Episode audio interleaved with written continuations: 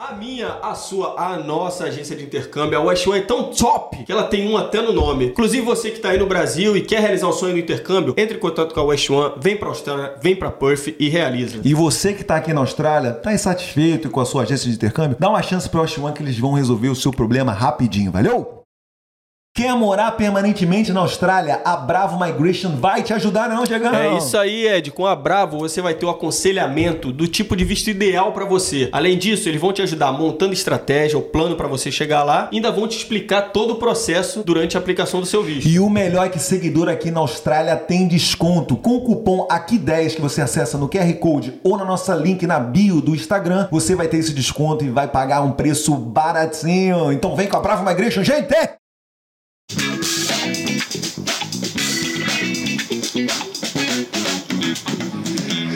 Rapaziada! Episódio 90, hein? Porra, 9-0 chegando. 9-0. Quantas vezes a gente aqui, hein? Quem diria, né? Quem que ia durar isso tudo? Mas hoje é especial, olha só. Essa externinha aqui, nesse lugar maravilhoso. Qualidade, hein? Arara, Tô com vontade de fazer só daqui agora. Etupi, né? Porra, aqui é um estúdio bacana, né? Irado, mano, irado. Olha esse view aqui. Gabrielinho, tá, botando, tá fazendo um joguinho de câmeras aí, ó. É, bota na gente e bota na outra câmera geral aí. Bota pra no Diego, bota forte no Diego.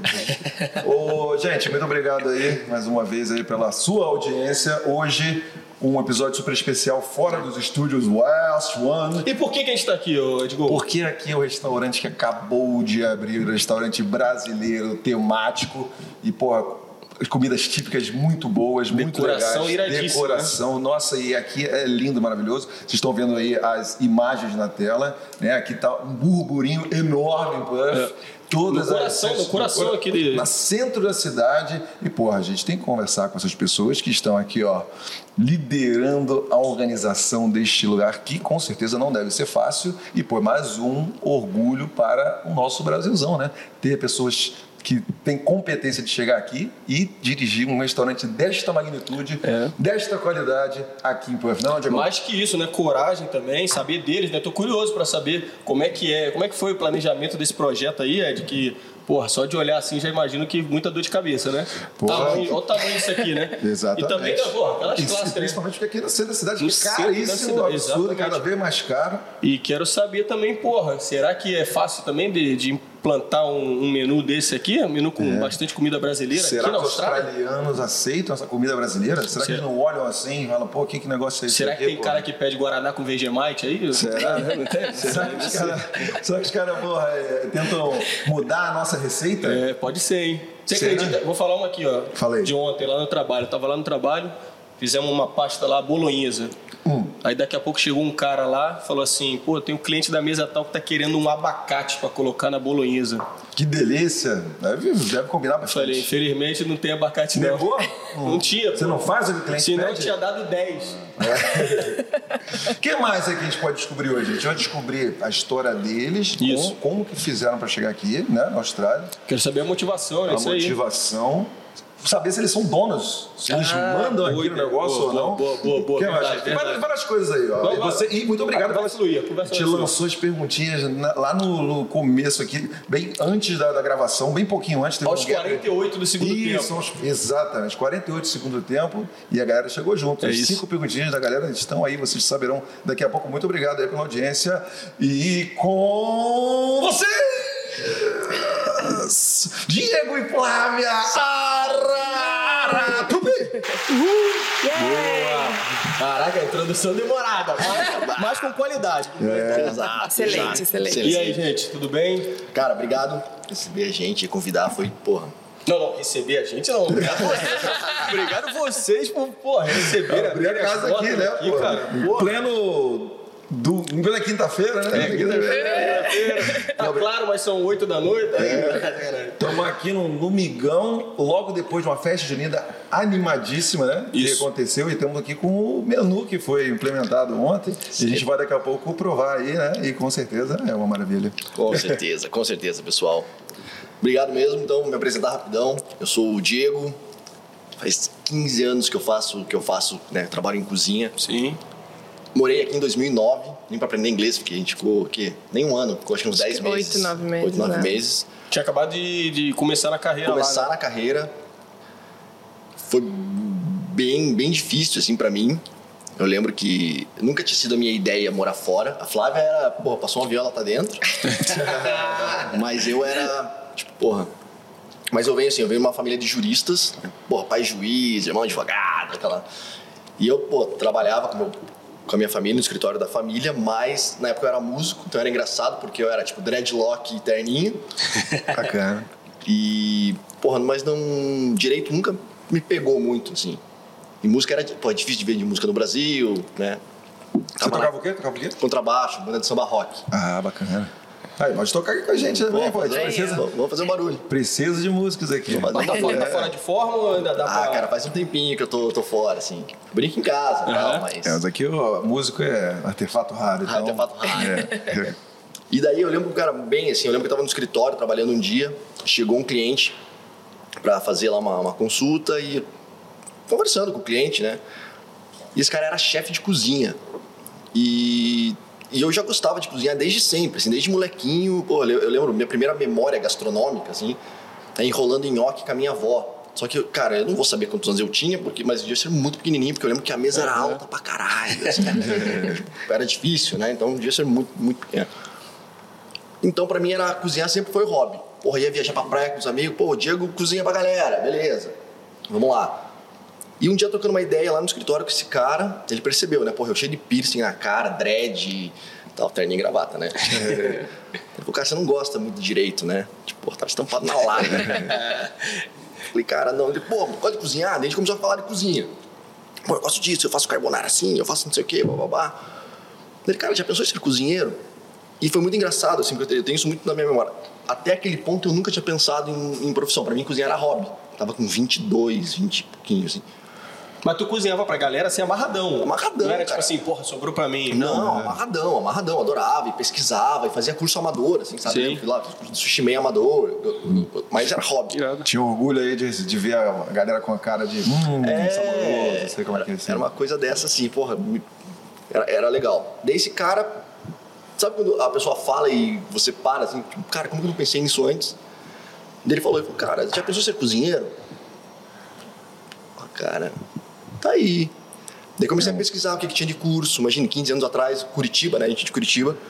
Não tinha muita opção. Daí acabei fazendo, eh, fiz Senac, que era o que tinha na época, que é muito bom. Só que era uma porrada, assim, era Sim. das 8 da manhã às 5 da tarde, segunda a sábado, seis, sete meses de curso. E nisso eu tava terminando a faculdade, tava no último ano de Direito na PUC. Daí eu cheguei pro meu velho e falei, olha, quero fazer, acho que é, né? E ele falou, tá bom, faz. Mas sabe quando faz meio que pagou, tipo, vai durar nada. É, Não botou fé, né? não botou fé, porque, Vai porra, desistir. Vai desistir, porque é pesado, tá? Sim, sim. É uma coisa. E daí isso a gente se conheceu um pouquinho antes disso, Um né? pouquinho antes, ó. Um pouquinho antes disso. E- Conheceu com dreadlocks. Com dreadlocks. Foi, Dreadlocks. foi que aí esse que o bicho pegou. aí. Isso aí lá pra que ano? Lá pra que ano isso aí? 2008? 2007 a gente se conheceu, Seu, é. 2008 daí teve Eu comecei uma... a trabalhar prof- profissionalmente É. em cozinha. Ah, Ele foi viajar. rápido, então. Foi. Foi. A gente conheceu em dezembro de 2007, come- ficou junto em 2008, co- janeiro. Uhum. Casou em março do ano seguinte, 2009. Foi The. Flash o negócio. E aí você, você, fez, é, você se formou em Direito? Cara, larguei finalzinho. faltando Um quatro, semestre quatro, meses, quatro meses pra me formar, metade da monografia pronta. Você se arrepende, cara? Cara, um pouco, Sim. assim, tipo. Hoje não mais. Sim. Por um bom tempo, assim, no começo ali eu me arrependi, principalmente quando eu abri meu primeiro restaurante, meu primeiro restaurante quebrou. Hum. Cara, que daí eu, eu quis voltar pro direito. Falei, ah, não quero mais esse negócio. Fiquei meio desgostoso, assim. Eu falo isso porque tem a galera que, tipo assim, esquer, não gosta de uma coisa, Uhum. mas aí quer terminar de qualquer jeito, porque, ah, ah eu quero terminar. Eu- e de repente é melhor você já sair por uma coisa que você ama, já se desenvolver e conseguir os seus objetivos mais rápido. Uhum. Na entendeu? vida- Por isso que é legal perguntar pra você e você. Mas acho que é hoje, sua opinião. se fosse hoje, pra você se dar um conselho pra aquela época, você falaria, termina. Termina. É. Com certeza, termina. É, a Ainda mais faltando tão pouco, Não, né? é que a minha ideia era terminar. É, na verdade, assim, rolou uma pressão que eu comecei a fazer o curso, daí comecei a trabalhar e a faculdade começou a desandar. Assim, pô, Sim. começou a ir mal. Assim, eu nunca fui um cara estudioso, mas eu captava bem a coisa. Assim. E, porra, eu nasci nesse meio. Então, às vezes o papo do almoço de domingo era alguma coisa de direito que caía na minha prova. Tá? Porra, então eu ia bem, sim. E daí eu comecei a ir mal. E tinha muito professor meu da PUC que era amigo do meu pai. E daí meu pai também, pô, Diego, ó, a faculdade tá desandando, cara. Você tem que decidir o que você quer. É. Só que na cabeça, na hora que ele deu aquela pressionadinha, tipo, ó, velho, uma uma coisa ou outra, eu acho que nunca passou na cabeça dele que eu ia escolher gastronomia. Ele falou, ah, falta um semestre pro moleque aí se, se formar, ele não vai largar. Tá bom, na hora que ele falou, ó, tem que dar um, tem que escolher, eu falei, tá bom, escolhi. Vale lembrar que o Diego sempre foi o rebelde da família, né? Ele é o filho mais novo de três irmãos, o tatuado, o, o baladeiro, o Foi, foi, músico. foi. Que o lançou os dreads. É, é, o, é o fora da curva, né? Mas daí, cara, daí não parei mais, assim. Quer dizer, Tive, parei para falar que eu nunca mais parei, eu parei por quatro meses, três meses que eu, quando eu fechei lá o primeiro restaurante, que eu fiquei numa deprê pesada. O que, o que que era esse restaurante? Era aqui que se servia? Cara, eu tinha um restaurante chamado Carnaroli, que era um restaurante especializado em risotos. Era uma gastronomia franco-italiana. E é tal história, assim, na época do Carnaroli eu estava preparado para gerir uma cozinha, né? Eu estava preparado para mas gerir uma cozinha e gerir um restaurante são É. coisas completamente diferentes, né? E daí em 2014 o Carnaroli fechou, a gente abriu em 2011, né? 2012. Ah, sou péssima É, data.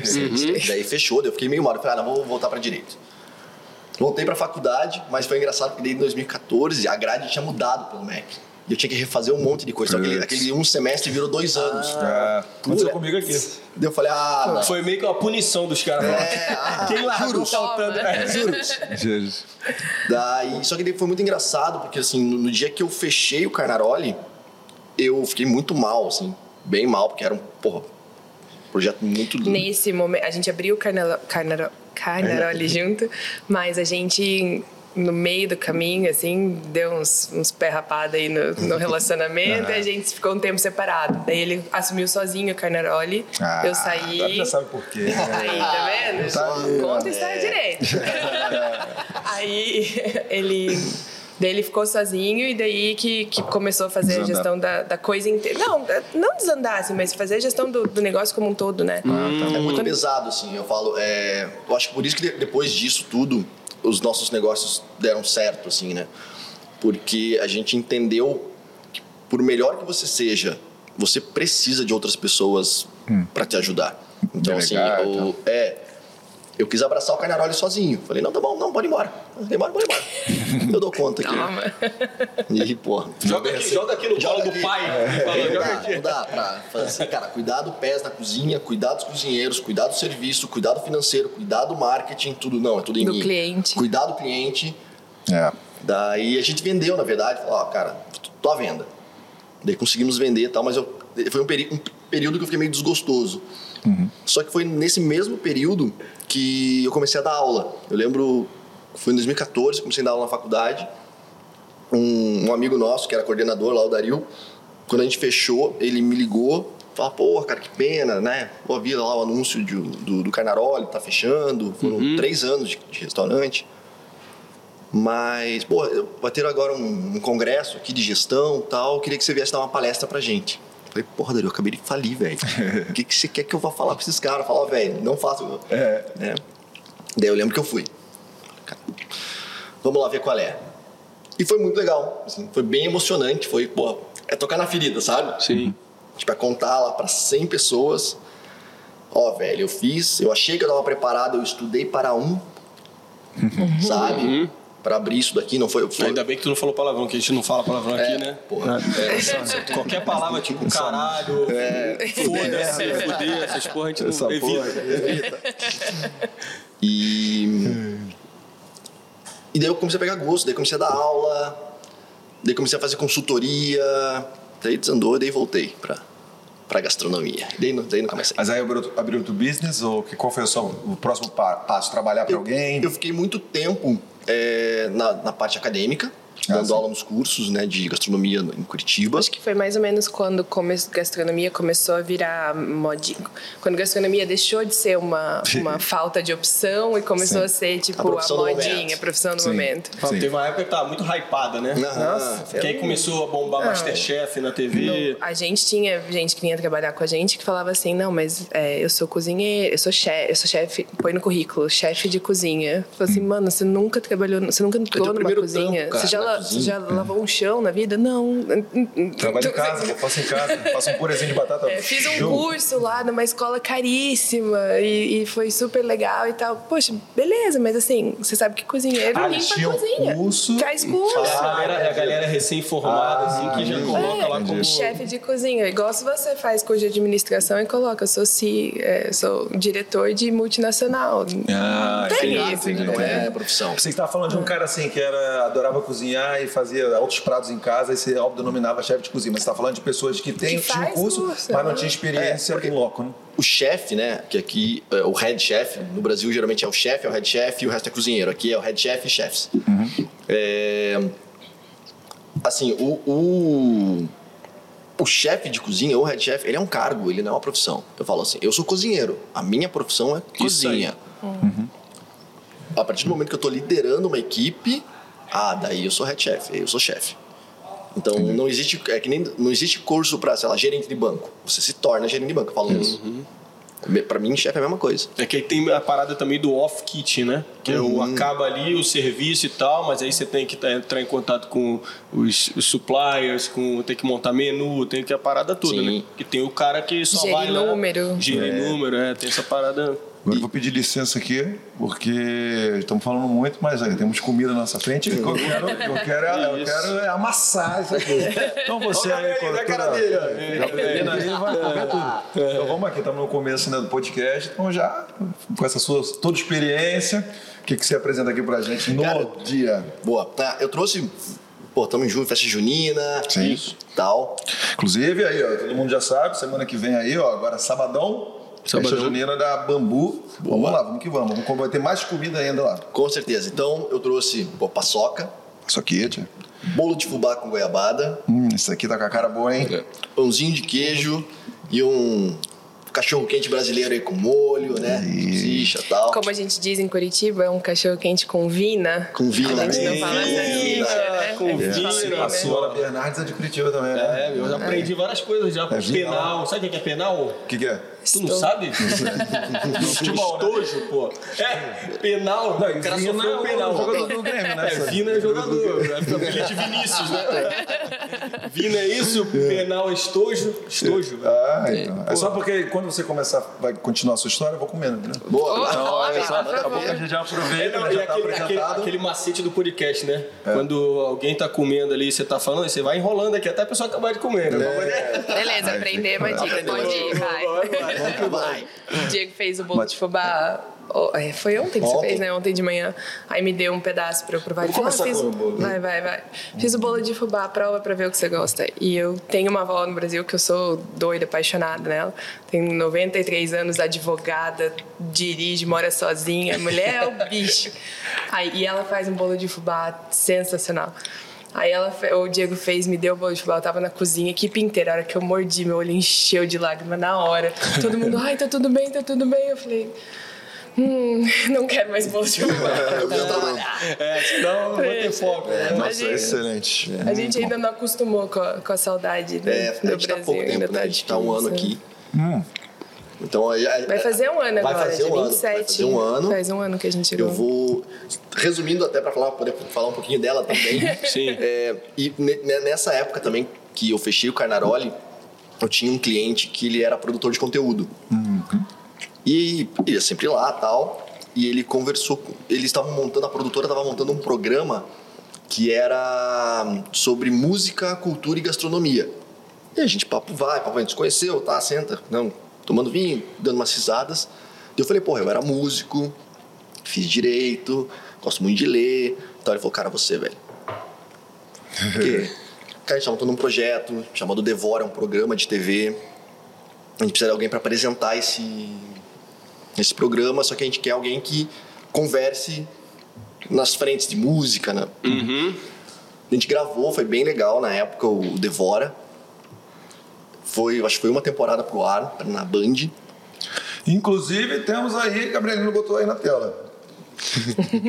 Cara, você tá vendo aí que o cara Sacanagem, é desenvolto, né?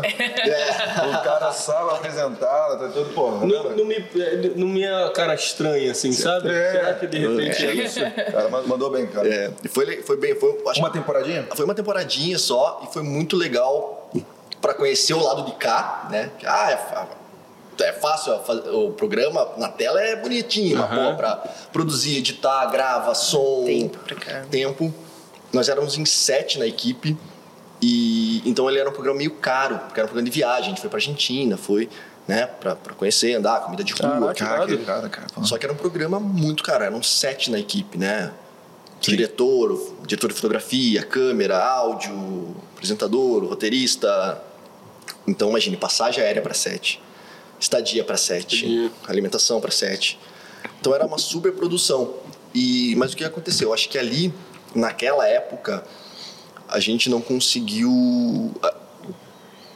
O que a gente conseguiu foi o programa local, então passava só em Curitiba, né, na, na Band Curitiba, mas era um programa muito caro para produzir. Então as cotas de patrocínio eram muito caras. Ah, Então a gente não com conseguia. dificuldade pra pegar a cota. A gente fez uma só, não deu, não, não, não conseguimos patrocínio grande, porque a gente teve muito, muito, muita entrevista com empresa grande para patrocinar, mas na hora que, ah, mas qual que é a vinculação? Ah, não, é regional. Ah, entendi. Ah, não. E não tinha como vender mais pra É, nacional. Daí, é, daí, daí saía da minha alçada. Ah, entendi. Daí dependia de outros. Mas daí- pra temporada piloto e tal. É, e foi, foi legal. Mas foi maneiro, ficou... Não, foi legal. Pô, ficou ainda marcado pra caramba, né? Isso Ficou. deve ter sido uma experiência Foi uma experiência muito legal. Tem tanto que acho que deve ter uns dois, três episódios no YouTube. Uhum. Tem.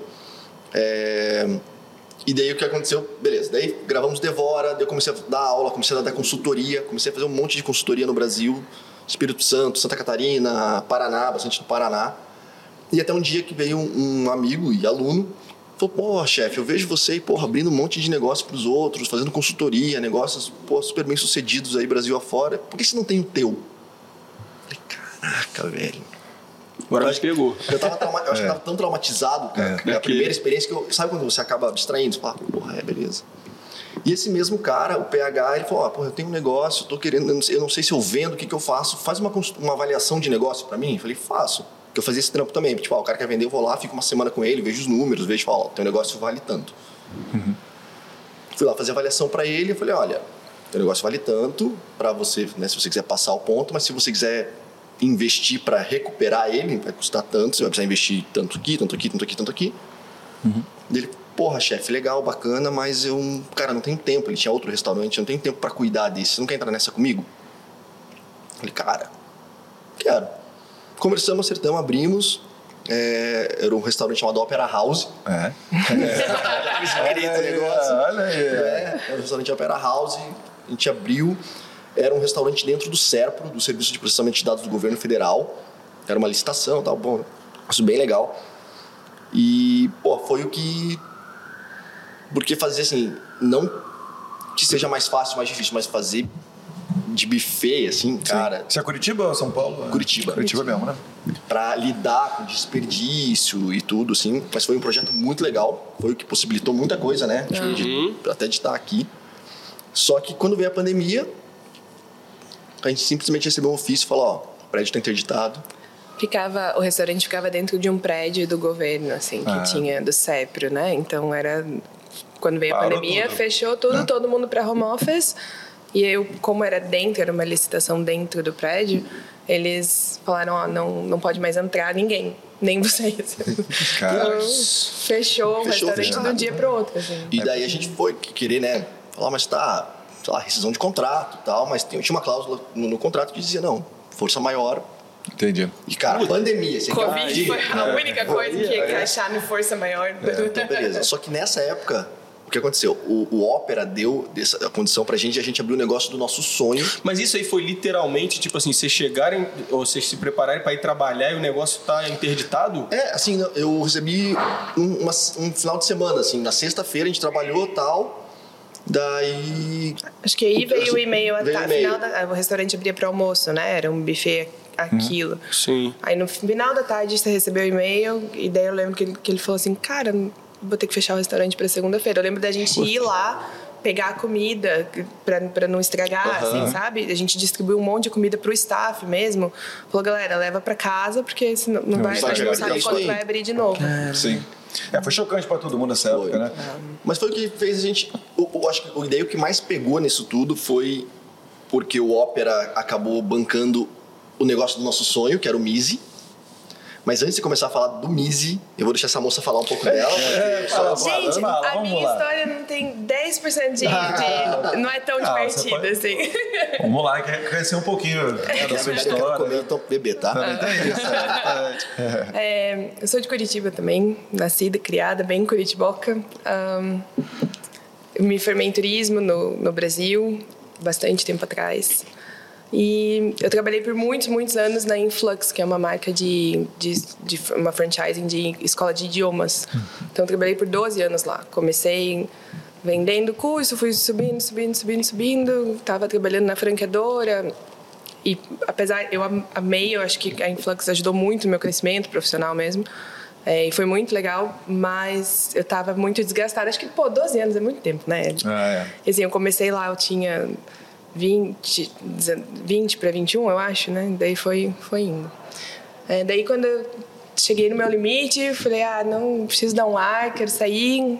Quando eu saí, foi aí que eu comecei a, a gente começou a trabalhar junto por um tempo. É, eu saía algumas vezes da Influx, eu saía, mas daí voltava, daí saía voltava. Uhum. sempre, ah, mas tal escola tá precisando, volta, daí sempre acabava voltando. É, então, quando eu decidi sair de vez, foi quando a gente começou a fazer consultoria junto. Aí o Diego falou: por que, que você não faz consultoria para restaurante? Porque a gente.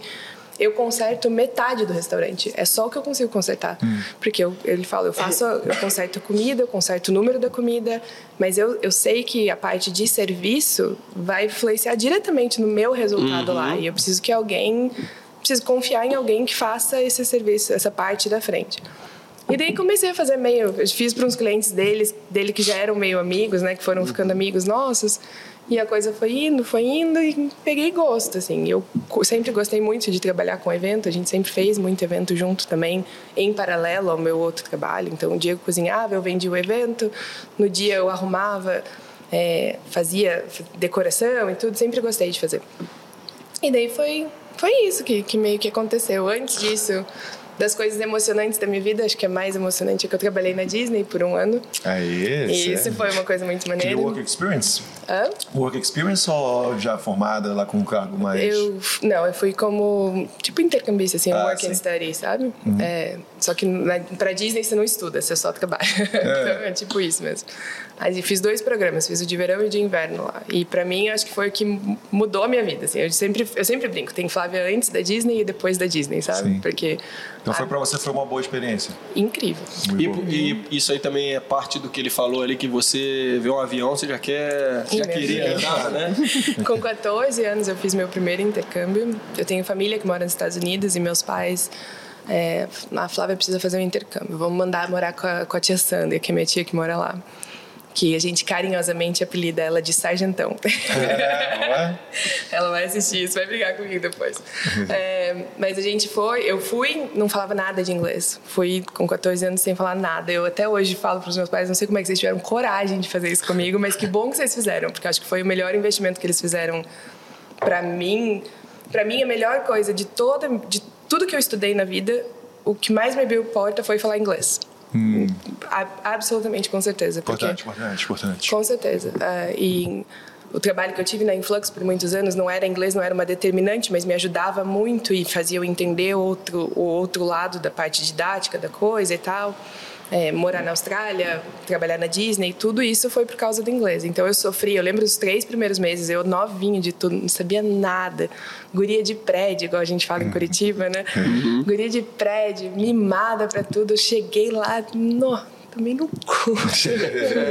foi sofrido, chorei muito. Eu lembro de chorar, assim, falar, eu não consigo aprender, eu não vou conseguir falar. E quando você vê, você tá falando. E foi. E, e aprendi, e peguei gosto, nunca mais parei, assim. Então isso me ajudou muito ao longo dos anos, assim, todas as oportunidades mais legais que eu tive na vida foi isso. E daí como eu tenho família nos Estados Unidos, eu sempre viajei muito. Então, eu tirava férias, Eu usava milhas para ir para lá, ficava na casa da minha prima, que morava em Nova York, daí ficava por um Ah, tempo. tá. Então, assim, eu. Minha, ó, passou, ah, tá, tá barata a passagem, vamos. É, Pra mim não tem dinheiro melhor gasto. Pois é, pra mim a vida também é pra isso, pra viajar e ter experiências internacionais. Isso aí, velho. E outra coisa que eu também, a gente não comentou, a parte que você falou do ópera lá, Opera House. Opera Por House. que, que o nome era Opera House? Cara, porque um dos primeiros sócios, quando eu entrei, né, a gente. O Opera já existia, acho que há cinco anos, quando, quando eu entrei, né, de sócio. Então, mas o primeiro sócio morava na Austrália. Ah. Tipo, o primeiro Ah, sócio. tá. é, alguma coisa assim, né, sabe? Tipo, Ah, morou, um, cara, tempo, morou já um entendi. tempo Então aqui. tem o link com a Austrália. Morou, morou um tempo aqui. E daí voltou pra lá, daí abriu o restaurante e. Boa. E acabou ficando esse nome, assim. Então, Sim, sim, isso aqui, isso aqui. Mas aí você vai falar. Vai. Isso é a primeira experiência, primeiro business que vocês abrem ou prestam consultoria fora do Brasil? Ah, o Arara aqui? É. É, né? Legal. Você, tá, você ia continuar a tua história, né? Você É passou que a bola ele pra parou ela. na hora que a gente, na hora que a gente junta junta a parte do- profissional juntar, mais é importante. verdade. é. A gente é, sempre quando, conforme a gente foi fazendo mais e mais consultoria, a gente adorava fazer e por outro lado a gente sentia assim, pô, que pena que nem todo mundo consegue pagar um serviço desse, consegue usar esse, esse tipo de serviço, porque cara, dava muita dó. Às vezes a gente via empreendedor assim, aquela coisa que a gente falou antes até, tipo, ah, eu adoro cozinhar, então eu vou me aposentar e vou abrir um restaurante. Putz. Não! Não é assim. É, ou eu, a gente ouviu de uma pessoa muito querida que falou pra gente assim, cara, eu abri um... E ela falando isso aos prantos, assim, eu abri um restaurante, eu, eu saí do banco, eu abri esse restaurante porque eu amo jantar fora, e daí a- e eu abri isso pra poder proporcionar isso pras pessoas, mas não tem absolutamente nada a ver com o quanto você gosta de jantar fora, né? E a gente queria assim, vamos abrir, vamos abrir, mas ó, essa aqui é a verdade nua e crua sobre, sobre esse, esse ramo é osso, é hora pra caramba. Se você vem no mundo corporativo trabalhando das 9 às 4, das 9 às 5, você vai sofrer muito. E muito rápido. Tipo, em uma semana de business, você trabalhou cinco vezes mais do que você fez, né? E a gente ficava assim, poxa, que dó, né? E se a gente pudesse, como que a gente podia fazer isso de um jeito que a gente pudesse atingir mais gente por um preço mais acessível, que fosse, sabe assim, tentando pensar e Diego falou, ah, a gente podia abrir uma escola de, de Business. business para gastronomia. Então a gente ensina as pessoas a gerir o negócio.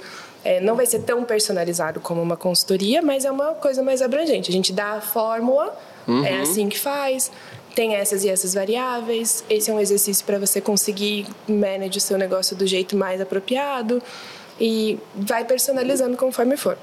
E como tava ficando meio que pop, era na época que tava ficando meio pop, assim, gastronomia, não, não devia ter nada relacionado a isso aí. Em, São Paulo tinha uma escola, tem até hoje uma Até escola hoje. bem famosa que faz isso e a gente começou, meio- até se inspirou bastante neles, é, mas eles tinham uma estrutura muito maior, muito mais dinheiro de tudo que a gente estava oferecendo, né? E aí a gente começou a fazer nesse sentido e daí pensou, tá, como que a gente otimiza esse espaço para poder fazer? Porque você não pode ter uma escola de gastronomia que não tem uma cozinha que ter cozinha. Você não vai usar a cozinha o tempo todo. Então vamos fazer aula para amador também, se o cara quer ir lá fazer uma comida e, e jantar com os amigos e tomar um vinho, então vamos fazer isso. É, o espaço é grande, então o espaço que a gente achou é grande. Vamos fazer evento final de semana, porque a gente sempre eu sempre gostei muito de fazer festa e tal, e eu sempre achei festa em buffet infantil, por exemplo, extremamente impessoal. Nunca gostei, eu ficava com dó, falava, pô, as crianças se divertem, mas não tem nada a ver com essa criança, sabe? Eu Qual que é a comida preferida dela? é, tipo, o que, que você mais gosta de comer? Estrogonofe. Não tem como que não tem estrogonofe na sua festa, sabe? Então, eu fa- sempre, a gente sempre pensou, então vamos começar, vamos usar esse espaço para fazer tudo isso e para ser uma incubadora para novos negócios, que foi uma coisa que a gente via muita gente assim, ah, eu quero abrir, mas eu não consigo investimento porque eles pedem para me dizer quanto que vai dar. Mas como é que eu vou saber quanto que vai dar? Não é um um, sei lá, uma, mesmo, sei lá, não é um negócio que eu consigo testar sem ter cliente, sem ter mesa, sem ter cozinha montada. E É. só isso já custa muito dinheiro, né? Daí a gente tinha uma outra área dentro do Misi que era um, um restaurante modelo, assim, que a pessoa alugava por um período e faz, é, eles- Validar o negócio dela. dentro do negócio. Sim. Incubadora mesmo. Foi muito maneiro. Mas a gente abriu dia 27 de fevereiro, 26 de fevereiro, foi no dia do teu aniversário. A gente abriu dia 26 de fevereiro, Fevereiro. dia 18 de março, o Brasil fechou na pandemia. Aí. Caraca, isso aí foi foda. Aí foi foda. Investimento bizarro, todo um, um negócio. E aí, enquanto como- fechou, como lidar com ele, o restaurante fechou também, que, que dava uma super grana. E a minha consultoria, que estava para ser renovada final de março, que eu estava fazendo uma consultoria para Influx de novo, Uhum. é, não foi renovada, porque eles também tiveram que fechar. Sim. Então, as, de repente, o MIS a gente abriu para não depender dele por dois anos. Esse era o plano. A gente tinha o dinheiro, a gente tinha outras fontes de renda. Aí, quando veio a pandemia, Só tinha o Mizzy. só tinha o MIS. Caraca. e se vira.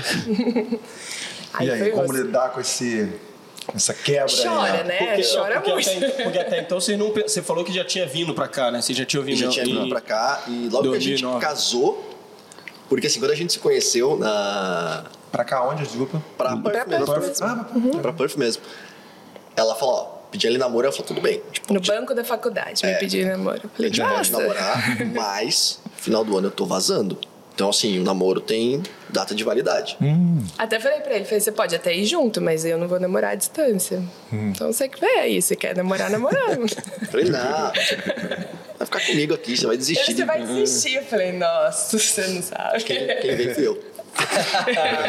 eu que vim. É, mas eu sempre, eu voltei pra. Quando eu voltei da Disney a segunda vez, eu voltei meio na chantagem. Meu pai ligou, falou: Ó, teu avô tá mal no hospital. você precisa-" Ele sabia que eu não queria voltar. Então ele meio que fez um. Ele disse que não, ele, vai dizer que não, mas ele fez. Você precisa voltar, você precisa voltar. Daí eu meio que paniquei e vim embora. Daí cheguei aqui. Eu cheguei no Brasil puta, né? Falei, mentiu pra mim, cara. Como é que você fez Caralho, isso? sacanagem. Aí, beleza. Falei, tá bom, agora que tô aqui, então, ele termina a faculdade, daí, daí você faz o que você quiser. Então, esse era o meu plano. Tá bom, vou terminar a faculdade, vou fazer o que eu quiser. Daí você não vai me dizer mais nada, eu vou fazer o que eu quiser. Aí foi isso. Daí conheci o Diego. A gente passou a pandemia basicamente com o Easy, daí assim, fazendo delivery de comida, curso online, daí a gente foi, foi pro online, porque era, né, Ah, o, o que dava Você teve essa pira aí bem rápida, né? Porque, era, se eu não me engano, antes disso o online não era tão presente, né? Porque, porra, a pandemia acelerou muito, né? Acelerou muito. A Demais. digitalização dos cursos e tudo, né? Só É, que mesmo, eu reunião. falo, se a gente tivesse migrado para online talvez um pouquinho antes, é, porque daí também, assim, por mais que fosse um online mais barato, tinha um custo. Sim. A gente tinha excelentes professores, que tinha que pagar Sim. a hora aula desses caras. Então, mesmo no, no eu online. acho que, mas eu acho que não era só isso também. Era, por exemplo, a gente abriu o MIS e, e teoricamente o MIS não precisaria de funcionários a, a um primeiro momento, porque seria um Era um negócio assim, não é um espaço. Então abre quando quando está aberto e, e- e beleza. É, quando deu a pandemia, a gente não queria é, a gente, ah, então vamos, vamos dar aula, vamos fazer online, beleza. Mas a estrutura para fazer um curso online era eu e ele, que nunca tinha feito um curso online na vida. Entendi. Ele- Aí, Bem assim, desafiador pra caramba. Exato. Então, assim, e, nossa dinâmica toda de aula era, sempre foi muito hands-on, das pessoas fazerem exercício mesmo. E fazer isso no online foi super desafiador. Deu super certo, mas foi muito desafiador. É, aí as pessoas... Quem, o, empreendedor, o nosso público core, assim, era é, business de gastronomia. Tava todo mundo Fechado. fudido. Ninguém tinha dinheiro. A gente não sabia quando que ia acabar. Eu lembro, no dia que deu a notícia que tinha que fechar tudo, eu lembro do meu pai dizendo: calma, vai dar duas semanas isso aí vai passar. É. Três anos. É, Duas semaninhas. Porque quem tinha o business já estabelecido, validado, tava na merda. Tava- e quem tava exatamente. ali com o sonho teve que deixar de lado, né? A gente viu, assim, business enormes. Tipo, em Curitiba tem a família Madaloça, é muito grande, muito famosa. A gente via esse pessoal tendo que demitir muito funcionário, porque não tinha como manter. Né? A gente, quando teve que. Quando a gente entendeu que o ópera não ia mais abrir, tem que mandar todo mundo embora. Aí você pensa, tá, se a gente tá na merda, imagina a minha cozinheira que ganha mil reais por semana com cinco filhos para sustentar. Não. Aí você volta e pensa, fala, tá, daí na lei tinha um jeito de fazer isso sem ter que pagar indenização, ou sei É, lá, tinha. tinha. Eles assim, abriram tipo acordo, mas daí quem fizesse acordo não tinha direito aos, ao seguro-desemprego. Sim. Falei, A tá, beleza, falou, eu fecho acordo com elas isso, e, né? e elas vão ficar daí quanto tempo sem receber? Tipo, não, vamos demitir. Aí começou, aí que começou, vende o carro. Então vende o carro para pagar essa galera porque vai ser vai ser complicado para eles. Então os dois sócios vende um, ele o Felipe também, né? Vendeu um carro, a gente vendeu um carro, vamos. É, então a coisa a gente teve que ir ajustando e adaptando conforme foi para dar certo. E deu muito certo. Eu até aprendi a cozinhar nesse período. É, eu não sabia. Porque, pensa, casei com um chefe. Qual que é a necessidade de eu saber cozinhar? Nenhuma. Oh, é. né? Tem, tem que ter um retorno dessa vida cozinha que é é ser casada com, com, com um chefe. cozinha é complicado, né? Pô, gosta da cozinha pra, pra você sozinho, né? Exato. Então, é, a gente começou a fazer feijoada para retirar no balcão e entregar no, no sábado, no domingo, sei lá. Cara, a gente fazia muita feijoada. Mas assim, a gente não queria chamar ninguém para trabalhar com a gente, porque se- isso, que, isso ia ter que dizer que alguém ia ter que pegar um ônibus. Hum. E se a pessoa pega um ônibus, ela, tá, ela pode morrer porque, porque o Brasil tava na merda. Sim. Porque se ficar, pegou Covid pa- por muito tempo, a impressão que a gente tinha é pegou Covid e morreu. Porque não tinha assistência, não tinha nada, né?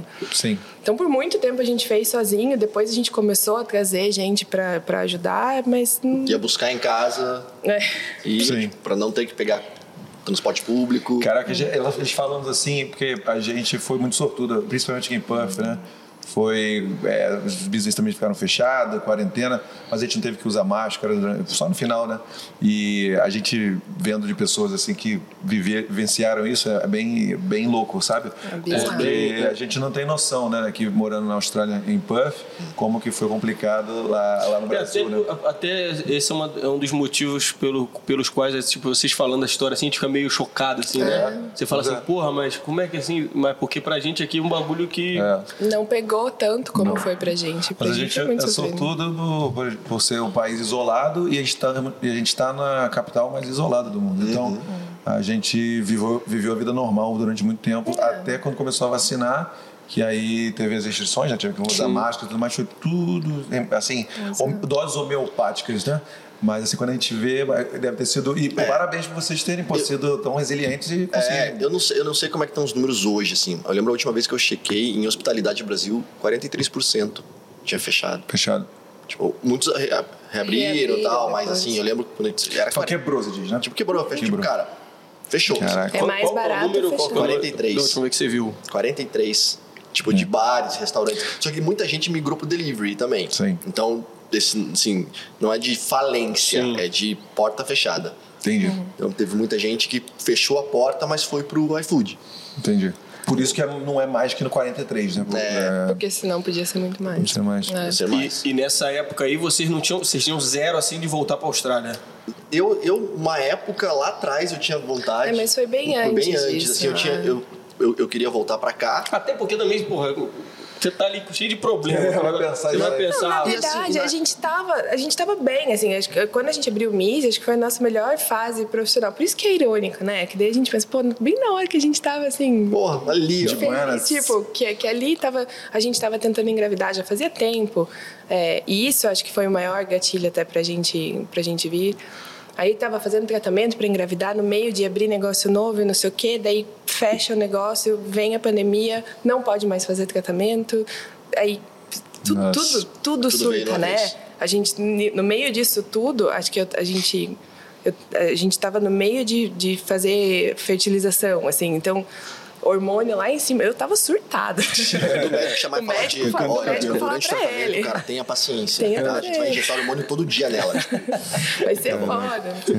E daí, como veio a pandemia, a gente suspendeu tudo e, e foi levando. Em setembro, isso foi em março, né? Em setembro, a gente foi para o Espírito Santo terminar. O Diego foi terminar uma consultoria que, que ele tinha começado.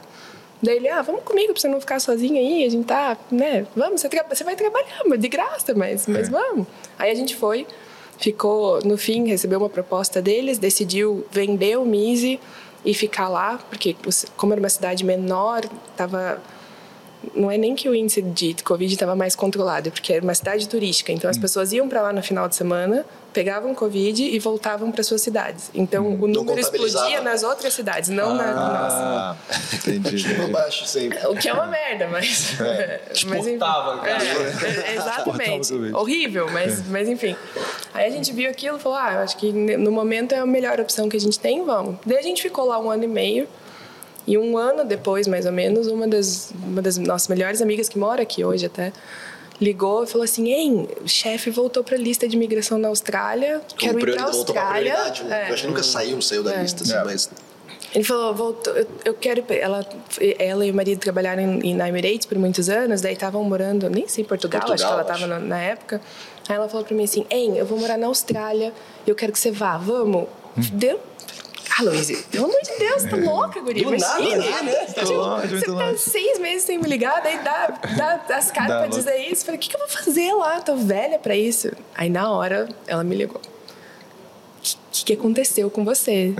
Você não é minha amiga. Como assim? Você tá velha? O que, que você tá fazendo aí que é tão importante? E des- descascou, falou um monte pra mim. Meteu a boca em mim e falou assim: não, você tá errada. Presta atenção, a vida não é só isso, não sei o quê. Ela falou: se você, tiver, se você desligar esse telefone e falar, eu tô feliz aqui, eu quero ficar aqui, tá bom, mas não vou porque eu tô. Porque passei da fase, vá pra puta que pariu. Nossa, ela acabou. Descascou. São os anjos da nossa vida, né? Pois é, né? Aí eu falei, ah, tá bom. Daí o Diego chegou, eu tava de folga nesse dia, ele chegou em casa, eu falei, hein? Aí eu, eu e a história de, de ver o avião pular dentro, né? Eu Sim. falei, hein, vamos morar na Austrália? Aí ele olhou, ele... "Ah?" Como assim? Do nada? Então, o Luiz ligou. Do mesmo jeito que a Luiz ligou, ela falou pra mim, como assim? Do nada? Aí, muitas conversas depois, e muito do fato da gente vir, acho que foi porque a gente desistiu de tentar engravidar de novo. Porque daí, pô, eu não queria mais fazer tratamento, a- pra adoção a gente achou que ia demorar muito, a gente tentou, começou a papelada, daí. Ah, sei lá, o Covid foi desanimando, foi deixando Sim. passar, daí a gente achou que ficou meio velho pra isso. O seu, a Luiz vai ligar de novo. O telefone. Entre essa, essa conversa aí com ela e você falar pra ele assim, vamos, vamos morar na Austrália, quanto tempo durou até vocês é, começarem a correr atrás de acertar as então. coisas? 12 horas. Caraca. É tipo, mesmo? no dia seguinte. É, vocês. Ele, tava- ele ele falou, pô, como assim? Mas bora. É, tipo O Diego falou assim: Ah, não sei. Eu falei: Então vou ver as coisas. Daí eu vejo, daí a gente, a Sim. gente decide. Mas o meu vou ver é tipo. é já fechar a agência, tipo, eu trouxe um dossiê, assim. O que, o que eu acho. Muito top. O que eu gostaria de ser assim também, né?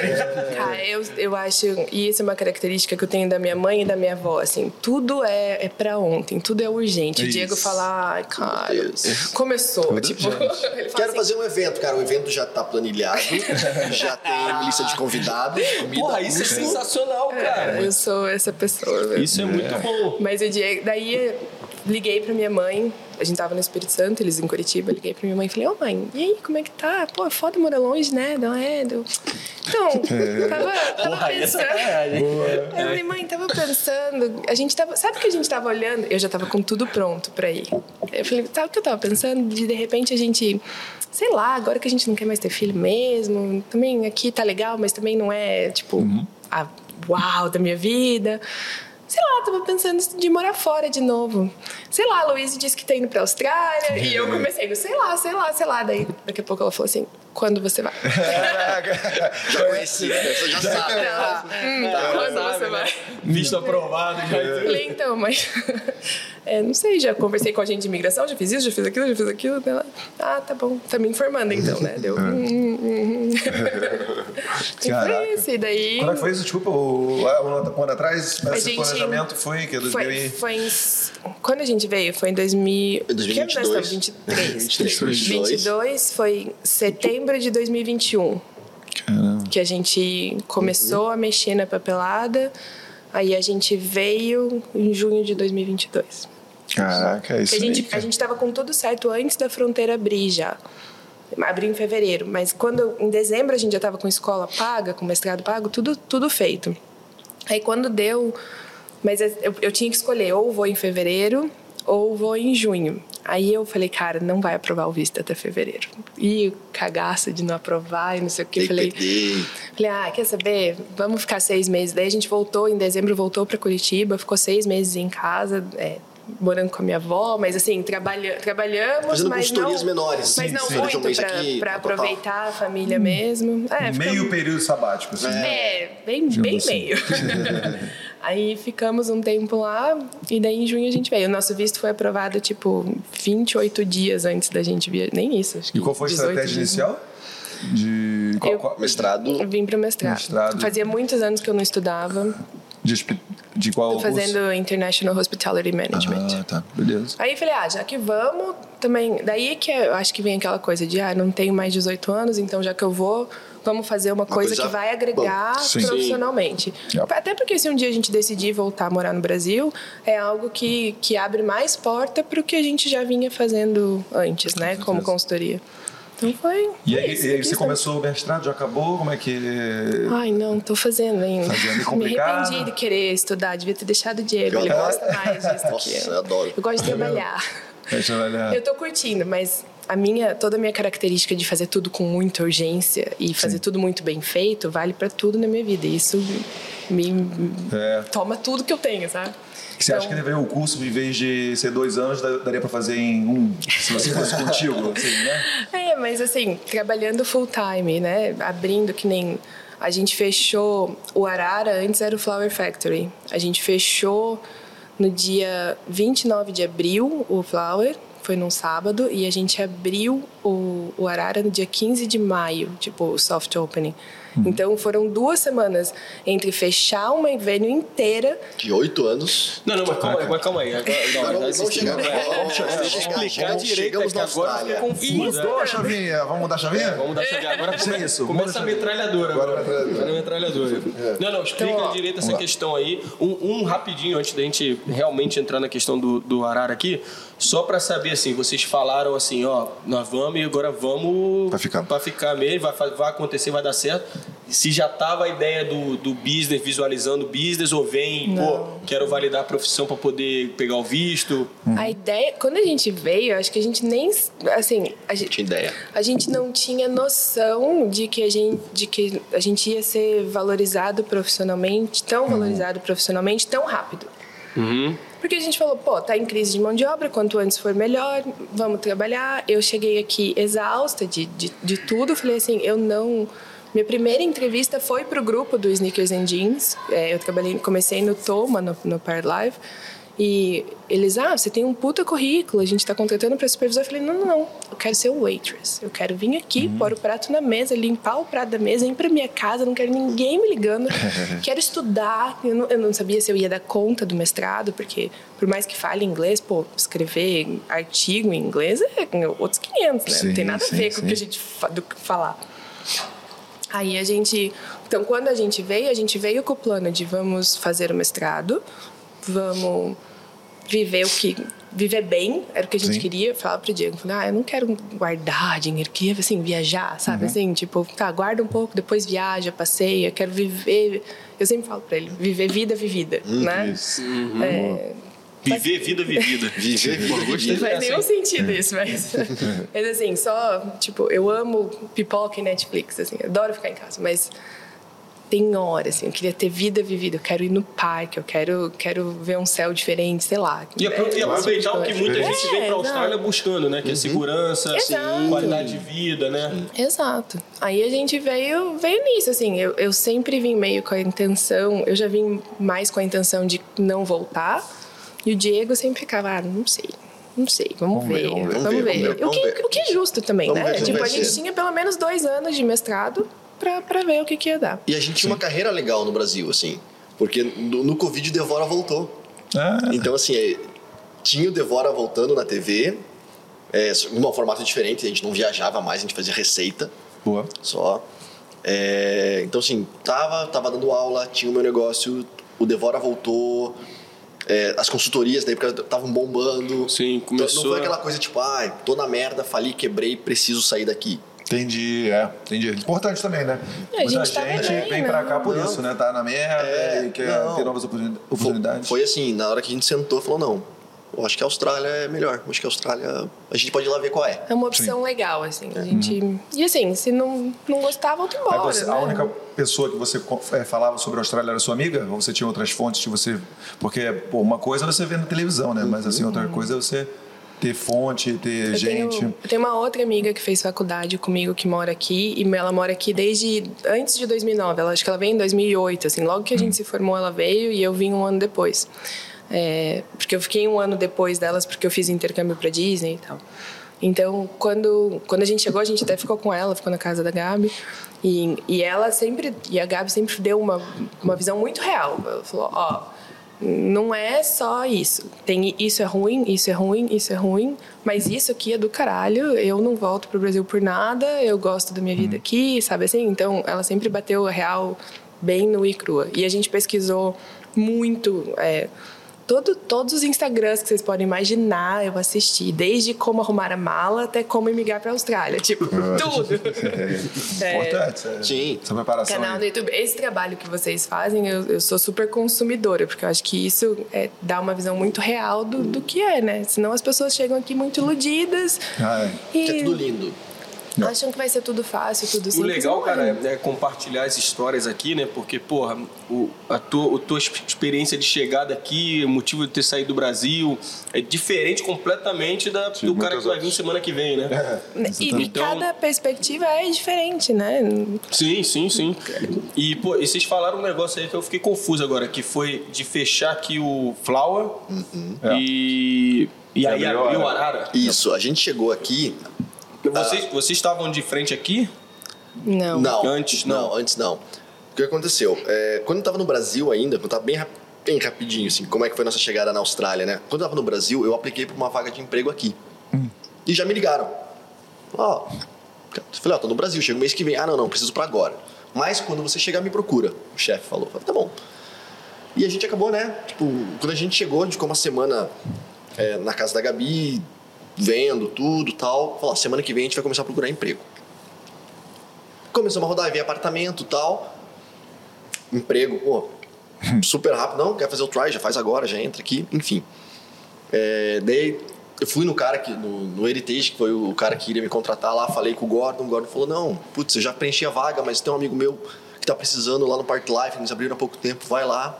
Daí Ele ligou pro Charlie, na, ele ligou pro head chef do Toma na hora. Falou, cara, é, eu tô mandando o Diego aí, conversa com ele. Aí a gente foi e tinha um apartamento do lado pra gente ver. E eu, a gente na Cara, procurar apartamento logo que você chega na Austrália é um caos, né? Vocês não viveram isso, agora, eu acho. né? É. A gente chegou, a gente conseguiu rápido até. E passava o dia no centro, Fazendo- assim. Então chegava às nove, ia, saía da casa da Gabi às oito da manhã, nove horas a gente estava no centro e não voltava. Ficava, era uma- um, um, um inspection às nove, às E uma nove. porrada de gente com vocês Uma também vendo as casas. 50 Nada. pessoas e o Imagina no desespero. centro. E a No gente há uma semana aqui sem, sem, sem, sem payslip, sem nada, sem contrato de trabalho. com- nunca que a gente vai passar. Então, vocês, vocês pensavam, vocês falavam, mano, olha aqui o tanto de gente aqui. A Não, e gente você acabou de chegar, Aquele vamos- monte de gente, tipo Asian people, assim, que você. Pô, certeza que os caras têm muito mais dinheiro que a gente, porque a nossa moeda é muito desvalorizada. Então. É mesmo australiano, às vezes. Exato, né? Aí a gente, pô, dá vontade de chorar, mas a gente ia em todos. Aí a gente foi num do lado e a gente o dia inteiro na rua e eu apurada pra fazer xixi. Eu falei, puta merda, puta merda. Daí tinha o Powered Life. Daí Eu falei, vamos ali, compra uma cerveja que eu, pra eu poder entrar e fazer xixi correndo. Ele foi, perdeu o cartão de crédito dele naquele dia, nunca mais achamos. E a gente não tinha. é, eles não aceitavam dinheiro, então a gente teve que pagar com cartão. Só que a gente não tinha o cartão da Austrália ainda, então a gente pagou duas, dois pints de cerveja mais caro da História, história. pagar pago em real. tipo, 60 reais um copo de cerveja. Ridículo de caro. Você, Mas. você comeu em Dubai, cafezinho, 60 É, reais. né? Exato. Mas é o que é, é, foi a cerveja. Hoje eu acho que foi a cerveja mais barata, porque é o que trouxe a É, gente eu trouxe a aqui, gente né? pra cá, que daí Não- o, o Freire foi o cara que, que Atendeu a gente. Gente, começou a falar, eu falei que era chefe e, e que eu trabalhava com cerveja. No Brasil eu fiz uma pós-graduação em gestão cervejeira e tal, não sei o que. Por isso ela falou, ah, o Diego é o cara que estuda, que, né? Eu, É, eu sempre gostei sim, de, sim, estudar. E, isso aí, enfim, sei que de novo deu essa volta toda e a gente terminou o dia no Park Life de novo fazendo entrevista de trabalho. Caraca. Tipo, a gente foi lá só pra tomar uma cerveja e fazer um xixi. Você falou, aqui? É aqui? Aqui. Aqui. É, pô. Da- Você sabia, você sabia que a minha primeira experiência também foi de xixi aqui? É. Tem, uma, tem uma baladinha aqui do lado. Aham. E aí. O Cabelito? É, é cavalito. Que é do nosso grupo. É do mesmo grupo. É, mesmo grupo, Aham. é nosso também. Ah, então, aí... Tu foi fazer um xixi lá e aí. Não, aí eu tava apertadão na fila ali, né? Porque a galera, pô, é uma fila danada aqui pra entrar, né? E aí eu já tinha ouvido falar do Arara, eu olhei assim, pô, é aqui o Arara? Aqui. Pô, vou, vou dar uma olhadinha ali, de repente. né? Eu vou no banheiro e tal. E aí, tá vendo? Aí, ó, tá vendo? Salvou a minha Xixi. vida, salvou de vocês. Xixi traz a gente pra bons caminhos. Tá vendo? Daí. Se não for motivação por si próprio, se você é vergonhoso, de repente você vai apertado no lugar que você vai ter passou seu banheiro. É. Tem emprego. Uma boa estratégia aí, ó. Quero. estratégia. Daí eu e a Flávia a gente começou a trabalhar no Part Life. Hum. Daí eu na cozinha, ela no salão. Passou, acho que eu fiquei, eu fiquei, eu ainda saí, daí eu apliquei pra uma vaga de senior sous-chefe do QT, fui pra lá. Fiquei um tempo no QT Hotel.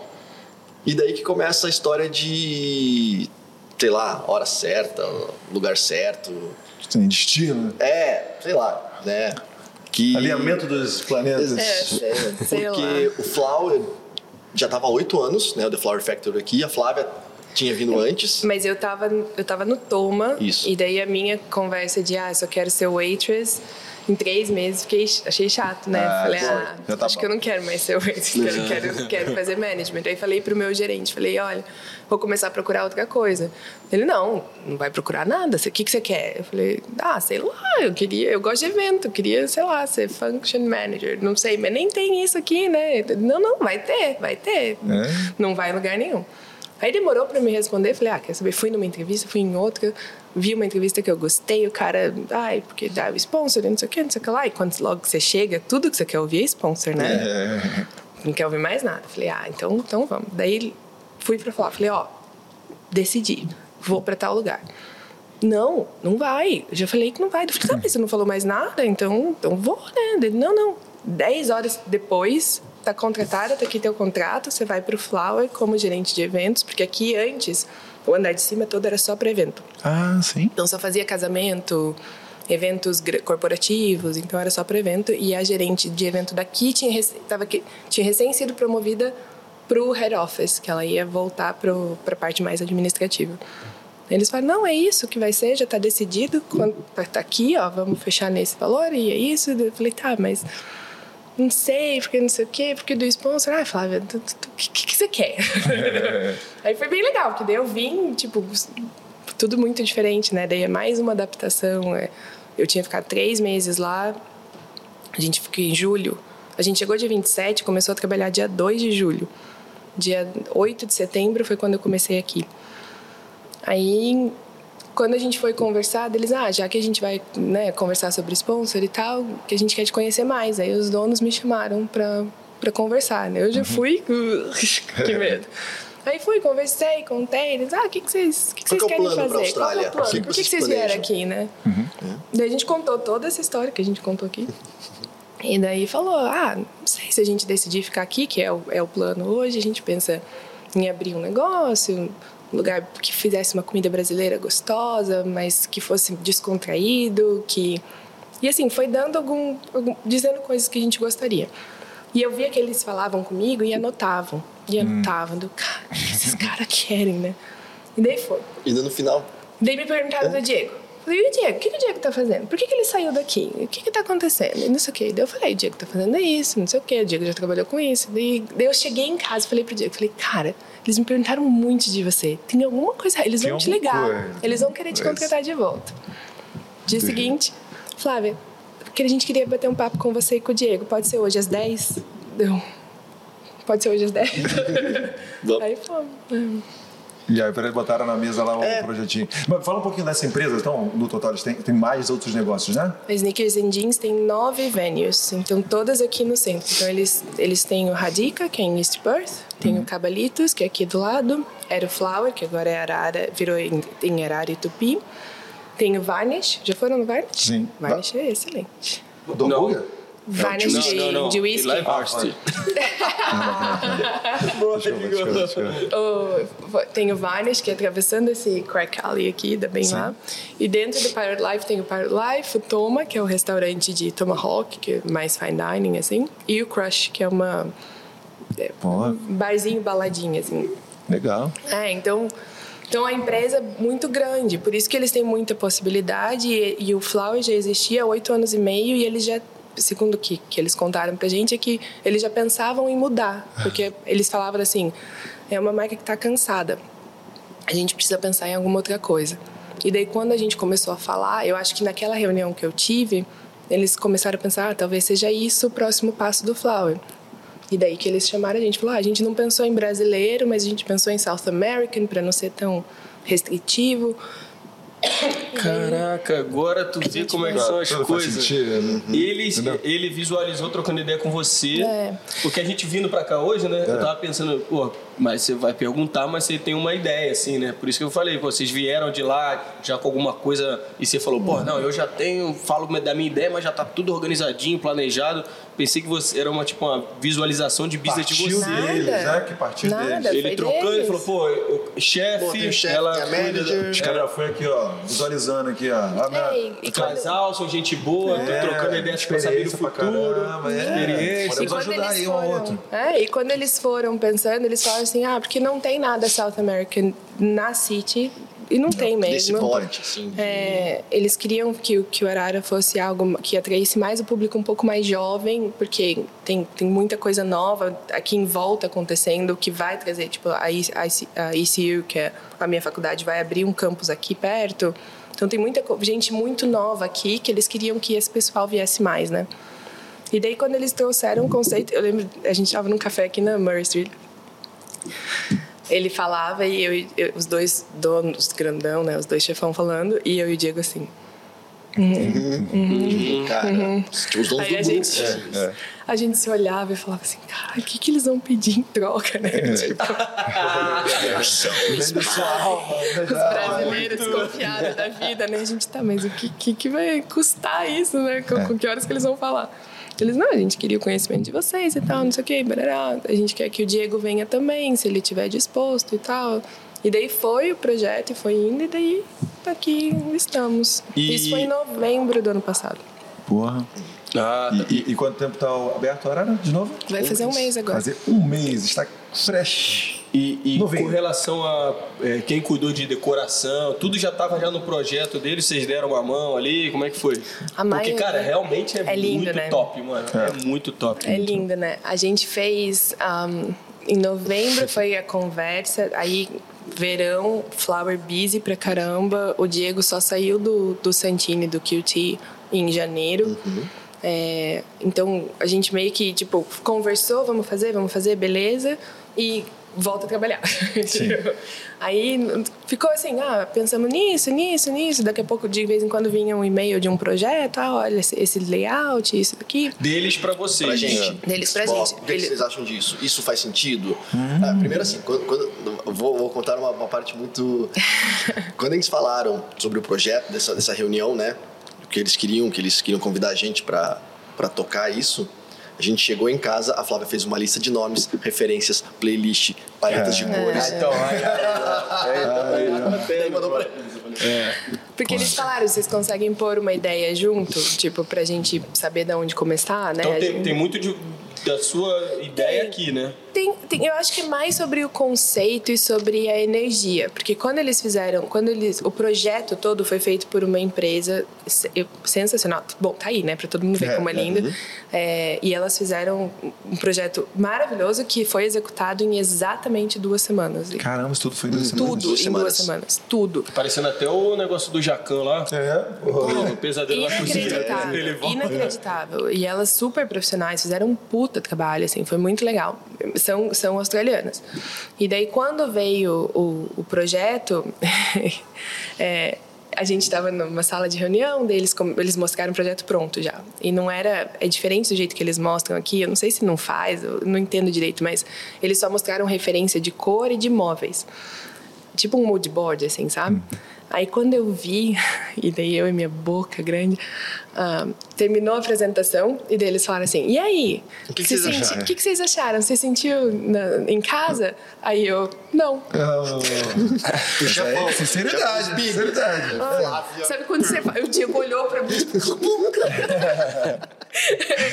Aí eu falei, cara, é chique pra caramba isso. N- Não é, não, não é, assim, se eu fosse, eu- honestamente, se eu fosse fazer do que eu imaginei, talvez eu não tivesse feito isso, porque a gente vem com. com eu, eu, eu ia, Preconceito. Sim. eu ia pensar em coisas mais tradicionais, eu acho, não no, no mood, assim, no ambiente. Mas eu falei pra eles, falei, não me senti em casa, mas eu tenho certeza que a comida, as pessoas e a música vão fazer a vez. Entendi. E daí eu falei, deles, é, então você tem trabalho pra fazer. Eu falei, tem, vamos, acaba a reunião e vamos embora. tipo, Boa. foi isso. E como é, eu fiquei curioso para saber como é que foi a reação de vocês por ter essa, pô, eles deram, eles deram muita autonomia para vocês. Como é que foi, falar, é, é, eles mostrar esse pro- projeto, botar isso na mão de vocês, porque como é um negócio muito grande, né? Como é que foi assim receber? Você falou, olha, eu, a gente consegue, a gente vai matar no peito e vai rolar? Ou assim, será que a gente tá preparado para isso? Como é que é? A gente sempre foi muito de. Primeiro a gente pega o pepino, depois a gente vê o que faz. Boa. Sabe? A gente sempre foi É assim. isso. Tipo, cara, vamos, bora. A gente, tem a ferramenta, A gente né? tem a ferramenta. Ah, Conhecimento, gente. experiência. Né? Então, assim, sempre, sempre foi. Gabriel já comeu essa paçoquinha aí, ó. Ele vai, a galera não tá vendo, né? Ele por trás da câmera, ele dá uma olhada, ele só dá tipo uma latida.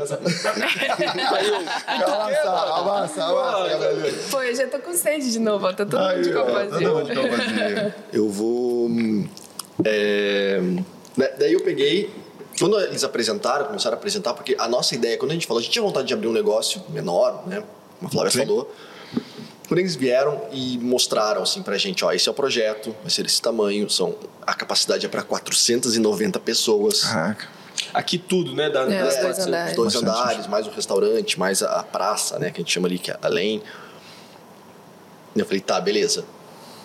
Não é um- o meu restaurante de 40 lugares que eu, que eu, tava, que eu tava em mente. Sim, sim. Né? É 10 vezes maior. Beleza, como que a gente vai fazer isso pra, primeiro, a gente precisa, é um restaurante South America. Po- Posso falar um negócio rapidinho, um parêntese? Tem que ter culhão, hein, mano? É, tem. Porra, Exatamente. vocês tiveram culhão, hein, velho? É. Porque pra jogar uma dessa, 400 cabeças.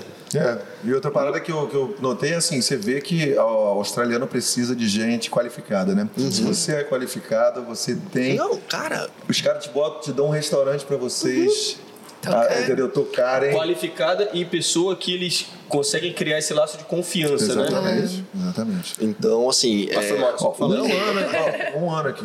Um ano. De novo aí, gente. Um Não é ano. 10 anos de experiência É, mas- mostrada para todo Mas, mundo ó, Austrália. uma coisa então. que... Uma coisa até que incomodou. Eu lembro que veio no meu primeiro... ah, vem os, os- o marketing...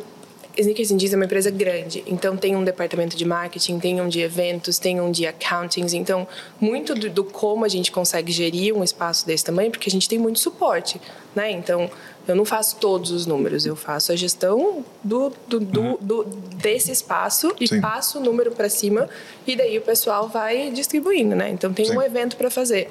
Ó, é isso que eu preciso. O marketing resolve, me dá de volta, eu, eu vou atrás. Então tudo tem uma equipe muito grande para trabalhar junto. O que é um irado por um lado.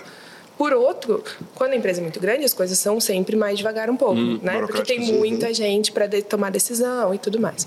Mas quando a gente fez isso, eu lembro que o primeiro briefing que veio do Diego, porque ah, vai aparecer no jornal e não sei o quê, não sei o que lá. Tá, preciso de um briefing do Diego. Aí eu escrevi mais ou menos os pontos, falei, ó, esses são os pontos importantes é, da história dele. Faz aí a tua mágica, né? Põe os teus sprinkles aí, vê como é que dá. Aí eles me mandaram e tinha uma frase que estava escrita assim, é, que, que a, a carreira dele foi como um meteoro, tipo, super rápida. Daí eu, eu respondi e-mail, falei, cara, não. foi 15 anos. Não foi nada. Eu falei assim, porque a nossa história pode ser rápida na Austrália, mas Sim. foi porque a gente veio, veio da mesma carreira no Brasil, é, a gente... é, tanto que uma coisa que incomoda pra caralho a gente é quando fala assim, a gente vê, inclusive, um monte de Instagram por aí, ah, é porque subemprego, porque emprego de sobrevivência, ah, pra puta que pariu emprego de sobrevivência, cara. Cara, quanto eu estudei, Vai tomar eu no dediquei, cu, meu, não é. Sim. Não é, pode, Não. ser, pode não ser Ele é sua opção de vida. 200%. E, Pode não ser a sua opção de vida, mas é um emprego que paga as minhas contas, tanto quanto paga a tua, a tua, tua, tua, É, tua, isso pronto. aí, mano, essa, Ah, essa parada tá. pra mim é É completa babaquice. Não. Fazer menos da pessoa, tipo, pô, o cara aqui que lava prato e o cara que, o, o meu bartender que, que serve o drink, eles ganham a mesma É. coisa. É o mesmo e- pay e, rate também, pra e, todo é- mundo. e é uma entendeu? puta falta de respeito com a pessoa que leva aquilo ali pra vida, tá ligado? Que nem você tá falando aí. Então, tipo, porra. E é o que te abre caminho. Por exemplo, o chefe é um negócio que abre muito caminho para a imigração aqui. Então, ah, é um emprego de sobrevivência, mas, pô, foi isso que, que deu teu, teu PR. É. É. isso que te fez chegar no primeiro... morar no primeiro mundo. Então, assim, quão sobrevivência é, entendeu? Até Tipo, Você você acaba, no final das contas, pensando aqui, você acaba desvalorizando até a tua própria história, tua caminhada, né? É. Então, isso é uma coisa assim que às vezes as pessoas olham e às vezes eu vejo na, na cara de cliente, assim, quando eu digo, ah, quanto tempo faz que vocês estão aqui? Um ano? Nossa, só um ano? Tipo, especialmente brasileiro, fala assim, ah, mas é que a gente já vinha da mesma carreira no Brasil e tal. Ah, tá, entendi. Porque às vezes as pessoas falam, nossa, nem chegou, tipo. Acho que, acho que foi sorte. sabe? Sorte, Deram sorte. Sim, sim, sim, cara, sim. não, a Tem gente muito ralou. isso. É, aqui foi rápido pra gente, né? Mas, pô, são 15 anos. Sim, claro. E, e no Brasil, eu falo, é, é, é no modo hard, né? Isso. A gente, Não, a gente não tem a tecnologia que a gente tem aqui. E, e eu acho muito engraçado que teve uma situação em um dos restaurantes, a Fábio já até sabe o que eu vou contar. Que, pô, dishwasher no Brasil é uma fortuna. É uma grana, não é todo restaurante que tem. São poucos restaurantes que tem, assim, de ciclo rápido, 30 segundos e tal. Porque, cara, vale um carro. No e o Brasil. carro no Brasil é, É, é tá 80 caro. pau. né? Então é engraçado. É luxo lá. Teve uma, si- teve uma situação assim que, ah, dishwasher quebrou, chefe. Acabou, o que que faz agora? Filho, aqui ó.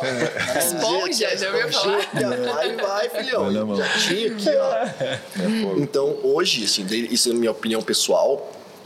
Pra quem já trabalhou no Brasil, trabalhar hoje na Austrália com tecnologia, assim, sabe? Com forno combinado, dishwasher, porra, de ciclo curto, termocirculador, máquina a vácuo. Cara, eu tô na Disneylândia, velho. Yeah. Sabe? É, e outra coisa que eu acho também é inglês, né? Uhum. Então, se a gente não tivesse inglês, certamente não, não teria Essa acontecido em um ano, né? Teria, Exatamente. Porque daí Inglês você tem que contar importante. todo o tempo de inglês, que até você ficar fera e tal, para conseguir se comunicar suficiente para ser fazer uma gestão, né? Eu lembro no começo quando o Diego assumiu aqui que tinha um, um cara que trabalhava na cozinha que falava assim: "Nossa, você demora muito para fazer para fazer o administrativo". Aí o Diego um dia falou para ele: "Você sabe para você escrever um e-mail é 30 segundos. É. Para mim não é". Podia ter sido um e-mail formal pro accounts. Exato. E, e- No meu relatório, tipo. e a gente, quando toma muito mais cuidado, né? Do que pra não errar, assim, tenta É. fazer direito e tal. Não, eu acho também que a gente é, pensa um pouco mais assim para mandar um negócio perfeito, né? Exato. Independente Coisa de você, você às vezes tem a mesma, claro que não o mesmo vocabulário, mas um vocabulário bem extenso, é, dá para comparar com o de um nativo, só Uhum. que é, você tem muito mais cuidado. Às vezes ele manda uma coisa mais assim é, informal e tal. E a gente tem isso, né? Porque eu também passo pelas mesmas coisas. Né? Não é? Isso, isso e-mail, reflete é- até no trampo mesmo, né? É, exatamente. E a insegurança Cuidado, que a então. gente tem, É. né? Tem. Eu lembro que te- teve. A gente, em dezembro, no último shift de dezembro, a gente contou pra equipe que o Flower ia fechar. É, e daí a gente, quando a gente contou. Nas- nas- no dia seguinte teve uma reunião de managers para né, o chefão lá queria saber como foi a reação da equipe. E daí eu falei falei não foi tudo bem. É, tinha algumas pessoas que estavam teve uma menina que chorava horrores teve outra que ficou tipo o pessoal estava muito há muito tempo fazendo isso tinha muita gente que estava muitos anos aqui. E se apegou ao espaço a equipe é muito unida então é- é- eu acho normal se sentir tipo meu Deus tô perdendo alguma coisa né? Por mais legal que a próxima coisa seja. E eu usei a palavra, eu quis dizer que eu consegui acalmar as pessoas, que eu consegui deixar eles tranquilos com essa e essa conversa. E na hora que eu falei isso, eu falei é, tranquilize. Que, que aqui é tipo Ah, dopar, dopar. tipo como se fosse um bicho, né? E daí eles cagaram de rir, assim. E tudo bem, assim, a gente leva numa boa, mas como co- com o inglês sendo a tua segunda língua, é, é, por mais que a você isso. ria na hora, É. você- eu, eu me Dá senti mal, assim, Vergonha. sabe? Falei, puta, que, que bosta, né? Por que, que eu fui dar margem pra isso? E, e eu sei que não era isso que era pra eu falar, Sim, mas sim. tem hora que você tá lá e fala, né? Yeah. Ah, até se levar isso na boa, demora É. um pouco, né? E você, eu, eu mencionei um pouquinho sobre autonomia. No momento de agora, vocês têm total autonomia para fazer o que vocês quiserem? Como é que você leva para o board? Como é que, é que funciona assim? Questão de menu, questão de Na- eventos, questão de bebidas, drinks e tudo. bastante, auto- bastante autonomia, porque Sim. que nem assim, é o que eles falam que nós somos os especialistas. Eles Uhum. são o suporte. Então, o que é muito legal, porque assim, a gente tem o know-how da cultura, do tipo do serviço, das bebidas, das comidas, mas eles têm o, o suporte de marketing. Tipo, Uhum. ó, aqui é, o nosso custo é esse, você tem esse budget aqui. Tem que encaixar nesse KPI. nesse KPI. E eles, e eles pedem para experimentar tudo, até porque a gente não é. A gente é uma venue brasileira, uma, né, uma venue south-americana, mas a gente serve muito australiano aqui. Então a a, gente maior parte do nosso público ainda é ainda é australiano, é a ga- a galera do, que vinha no Flower. Não, acho que até um público diferente, não É, necessariamente tem- do Flower. É, né? mas, tem, mas, mas, tem, mas tem bastante gringo. Né? Bastante. Porra, o gringo, é uma- o gringo que somos nós, né, na verdade. O que é uma puta, assim, não deixa de ser uma vantagem, né? Com de ter a certeza. galera voltando, Com certeza. então... E, e- e você, como é que foi a impressão que você teve aí quando a galera recebeu? Deixa eu falar um pouquinho aqui, vamos, vamos falar aqui, gente, antes de eu, fazer a pergunta. Estamos aqui com o menu do Tupi, que Isso é um aí. restaurante aqui dividido em Arara e Tupi. Isso. Não é ninguém melhor do que vocês para explicar, né? Fala- Explica aí Vamos lá. como é qual é a diferença de um do outro, Como eu é vou que falar do menu daqui a pouquinho. O Arara, ele é o bar, é a venue. E dentro da, dessa venue, a gente tem o Tupi, que é o restaurante brasileiro. Então, assim, a gente tem o Arara, que é South America, mas assim, rola um 80% Brasil. e o Tupi, ele é brasileiro. Apresenta aí, Diegão, o Então, menu aqui é o dos menu. tapas. Ah, se... Então, assim, Você pode falar que tapas ou você chama aqui de outra maneira? A Porque gente- são, é, aqui no, no bar mesmo, no geral, são a gente, porções menores, né? Porções menores, tipo, bar food mesmo, né? Bar Tipo, food. Finger food. Nibbles. É. É, a gente usa, tipo, pra descrever, assim, na porta. Quando a, gente, a pessoa vem e não sabe o que ela quer, a gente fala, ah, você tá procurando mais snacks, nibbles and drinks, ou você quer um dining experience. Então, a gente dá pelos Então, dois. assim, no bar, a gente tem lá, falar Brasil, porção de pão de queijo, coxinha, sanduíche de mortadela, né, no bar. Mas aí a gente também tem que lembrar que é só América. Então, a gente tem arepas, que é da Colômbia, patacones, choripã da Argentina, Bife ancho. bife isso é bom. ancho. Bife ancho entrou agora Entrou no agora, faz essa uma semana. semana. Né, porque eu tinha, tinha muita gente vindo na hora do almoço, porque o Tupi não tá abrindo dia de semana no almoço, Sim. Abre quinta, e quinta e sexta, sexta. né? Mas não.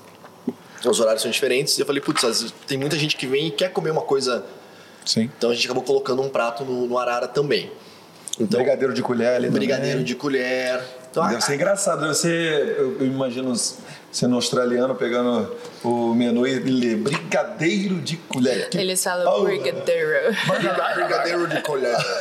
Deve ser é, não, é difícil, né? O, o legal é que tá o nome, não tem aquela, sabe aquela palhaçada de mudar completamente É, isso tá aqui, ó. mano, Olha aqui, ó, tá no menu aqui, colher. brigadeiro de de colher e daí a descrição em inglês. Yeah. Mas assim, o nome dos pratos a gente tenta manter em português, em espanhol. A é- descrição, aí é- você é. explica ali. Mas é muito claro. bonitinho quando eles tentam falar o nome em português, É, imagino. o nome certo, eles falam cotinha. Cotinha, cotinha. É muito bonitinho, porque você vê que eles estão se esforçando Sim, fazer, sim. sabe? E- Eu vejo isso como um sinal de respeito, eu acho muito maneiro. Muito legal. Então a gente tem esse, esse, esse menu do bar, que daí é nessa área que a gente tá, e lá no segundo andar, onde rolou a festa junina.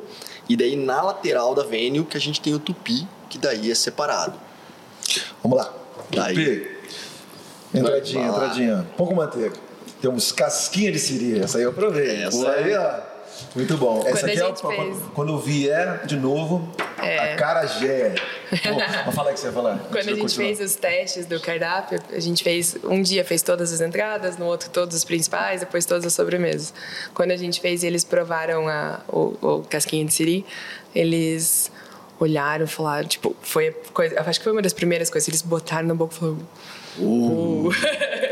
É, porque isso, eu legal. agradeço muito vocês é, de pra, tra- trazerem isso pra cá, porque é, eu acho que em Puff algumas coisas são esquecidas assim e às vezes a impressão de chefes é, daqui, ou europeus e tudo mais, é que a cozinha do Brasil não tem tanto a mostrar. E aí você, essa aí é a sua missão, está cumprindo muito bem. E aí quando eu vejo esse tipo de prato aqui, eu fico muito feliz, entendeu? Salada de palmito. Salada de palmito. Entendeu? Cara, palmito a gente se bate um pouco pra conseguir. Sim.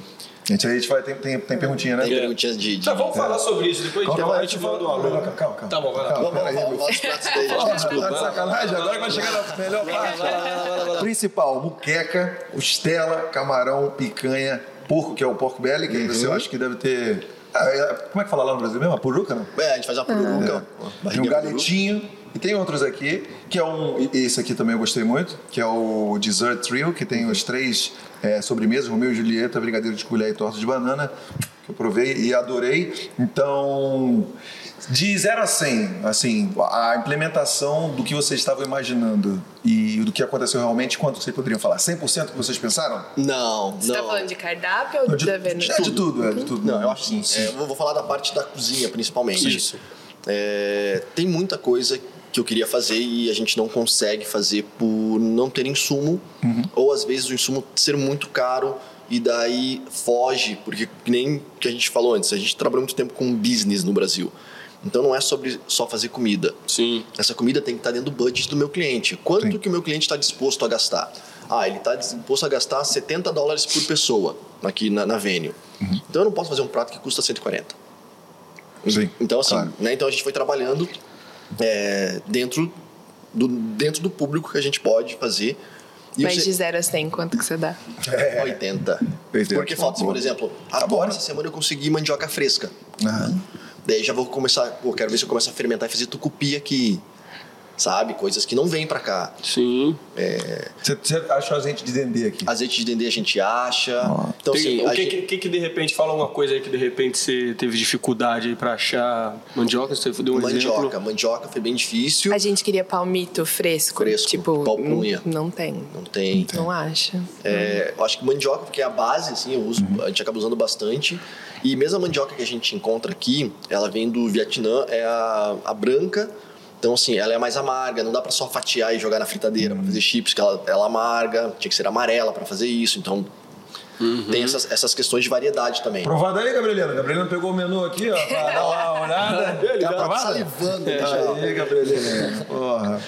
Mas é mais assim, eu, eu, eu, eu tô me batendo um pouco mais pela questão de achar supplier, embora a gente tem parcerias muito legais, assim, de gente trazendo. E eu acho muito importante a gente conseguir expandir isso para chegar no momento que a gente tenha mais negócios brasileiros para um importador olhar e falar, porra, vou trazer pupunha fresca para Austrália que tá valendo. Porra, eu, eu tenho quem consuma isso daí. Só o arara não vale a pena para o importador trazer.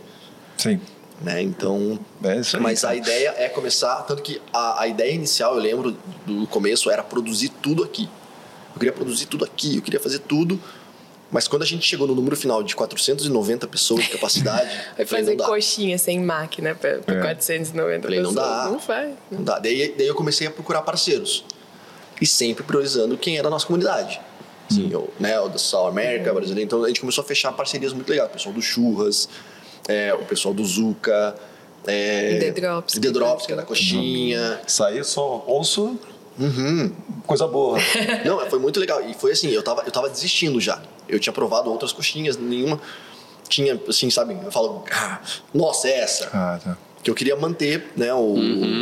Eu tava brava. Eu falei, brava, não eu- vai terceirizar coxinha. Imagina, vai fazer coxinha. Dane-se. Tem que ter 20 negros aí fazendo coxinha. Nem Vai 20 fazer pessoas. coxinha. E ele, não dá pra fazer coxinha. Não, tem que ter coxinha. Diz que E a gente brigando.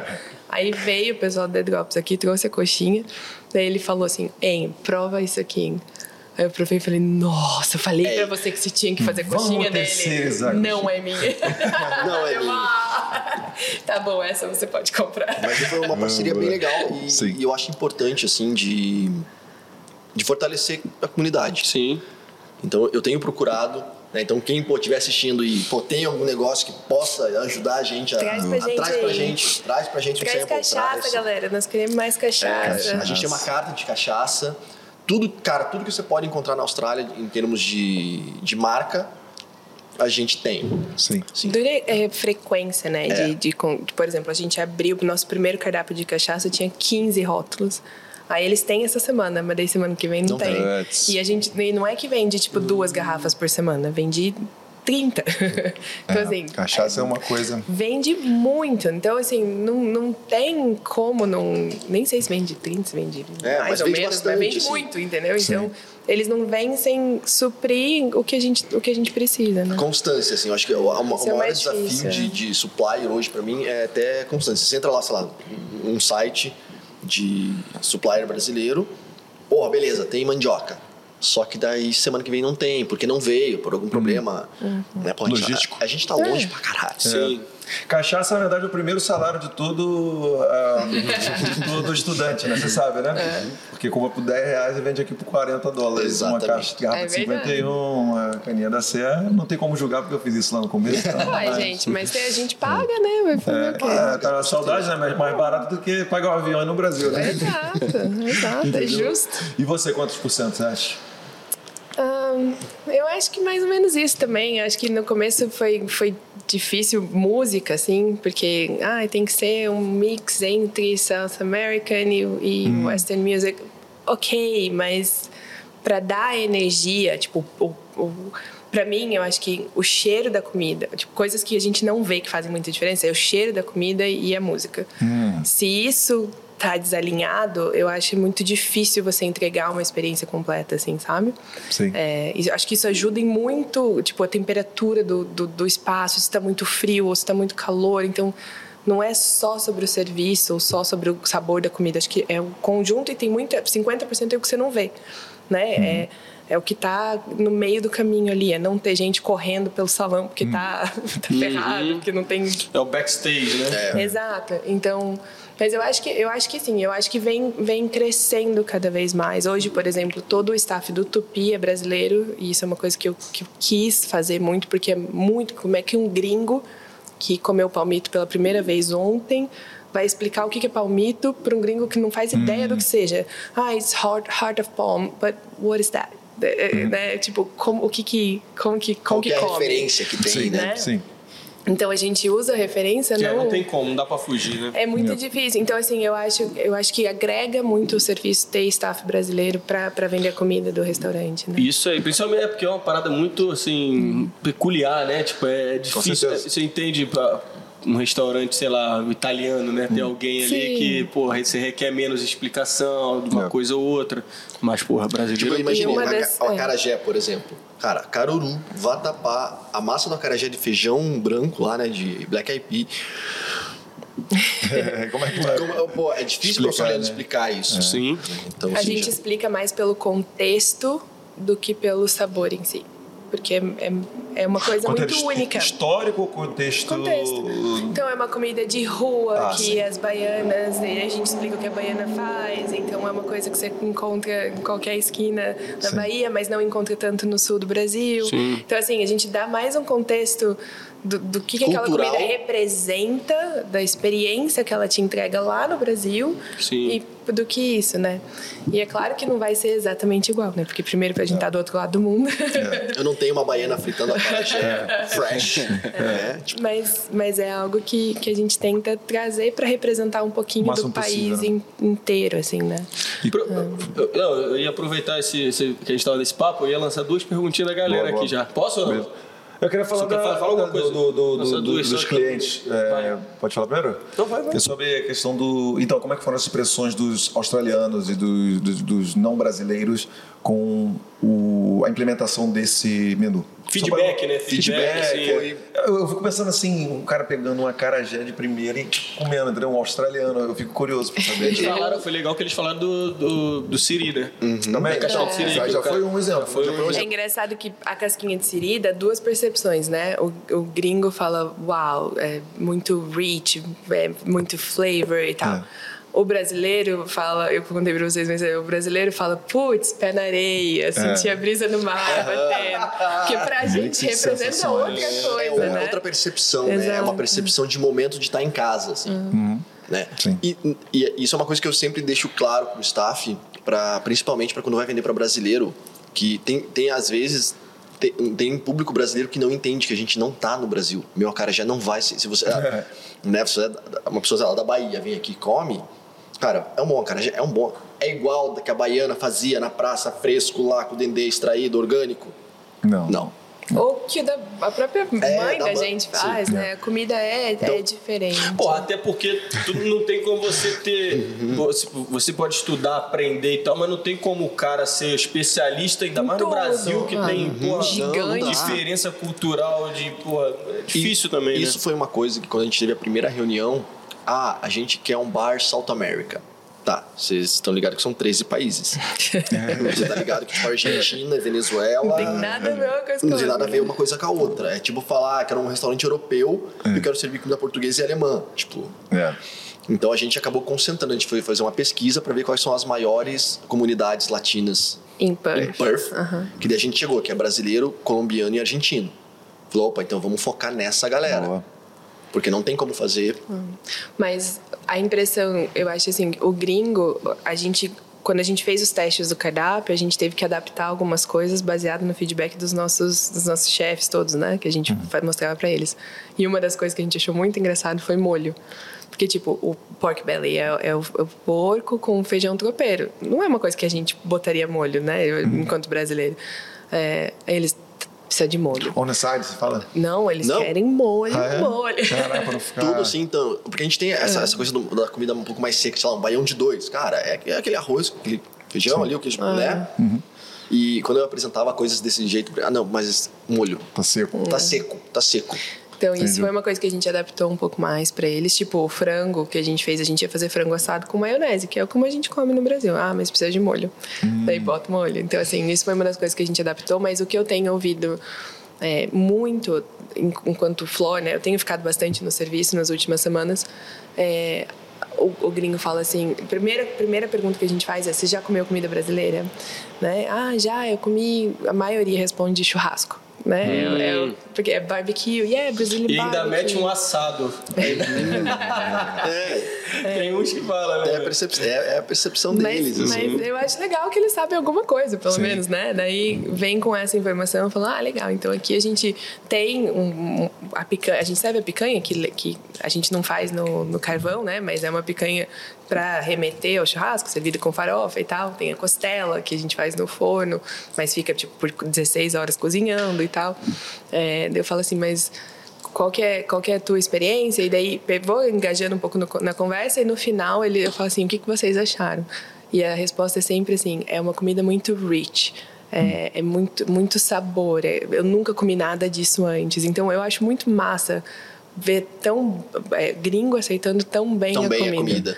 É muito legal, é muito Essa legal. questão do churrasco é herança de uns, dos business que tem aqui, né? Já Exato. do passado, né? Que, que, que, porra, introduziu muito bem o churrasco, né? E tudo mais. Exato. E é muito bom vocês chegando.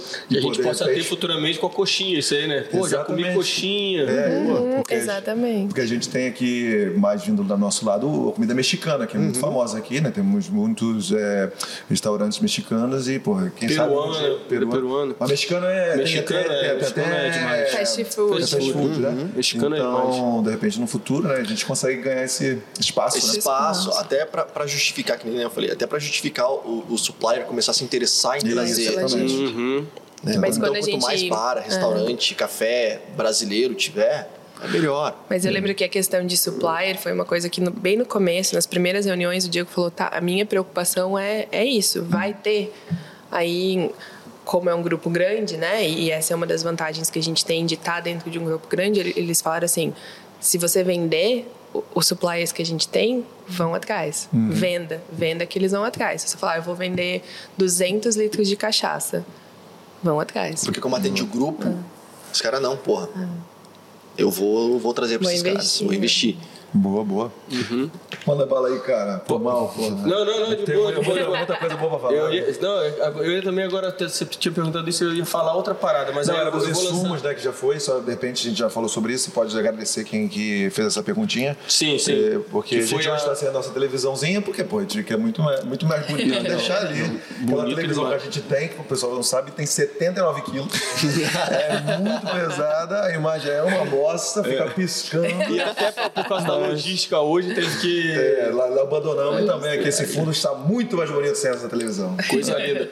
Não, e, inclusive aquela, essa perguntinha, a questão dos insumos aí, foi da Josi, que Grande mandou um abraço pra vocês aí e falou que ela teve contato com você, se eu não me engano. Cara, a Josi, ela tava ontem na cozinha com a gente, ela veio fazer um trial. Ah, Josi do Gilmarzeira. Ah, ela! Ê, Ju. É essa, Josi, que é- porque deve é ter Josi? mais de uma É a Josi é, do Gilmar, a esposa do Gilmar, que é, também acho que ela deu, dava aula de. É, ela mesmo. Lá em Curitiba, ela era né? professora em Curitiba É, também. esse ela estava com a gente. foi, fez, fez parte do nosso quadro é, Minutos de Desembarque. Ele contou como foi a história dele no- na viagem do Brasil para cá. Que tá legal. aí já adaptado. Agora temos a Jus fazendo o trial, tudo Legal. seguindo aí. Pô, muito obrigado mesmo, galera. E Então, estamos muito felizes com, essa, com, com vocês aí dando certo aqui na Austrália. E, pô, e por, por que, que eu queria lançar essa perguntinha também? Além da dela, né, tem outra aqui que eu queria lançar uma hora que a gente tava um papo aqui sobre o Arara, que foi a perguntinha do nosso parceiro Tyson, que tá querendo saber por que Arara Tupi. Ah, agora essa história vai ser Da onde história que boa. veio? Então vamos lá. História boa! Lembra daquele. Quando a gente teve a primeira reunião, que a Flávia já fez o projeto com nome, com. né? A gente fez uma lista com os nomes que a gente achava que fazia sentido para um restaurante brasileiro, para uma venue brasileira. Até então, a gente Não, tinha. era South American. Não, só a um gente- assim, tudo, ma- né? Não, a gente A tinha gente o tava puxando sardinha pro nosso lado, essa é a verdade. Essa é a verdade, tava puxando sardinha. né? Então a gente mandou, mandou para o pessoal do grupo, pro marketing, e daí eles vieram com algumas ideias deles daí. Né?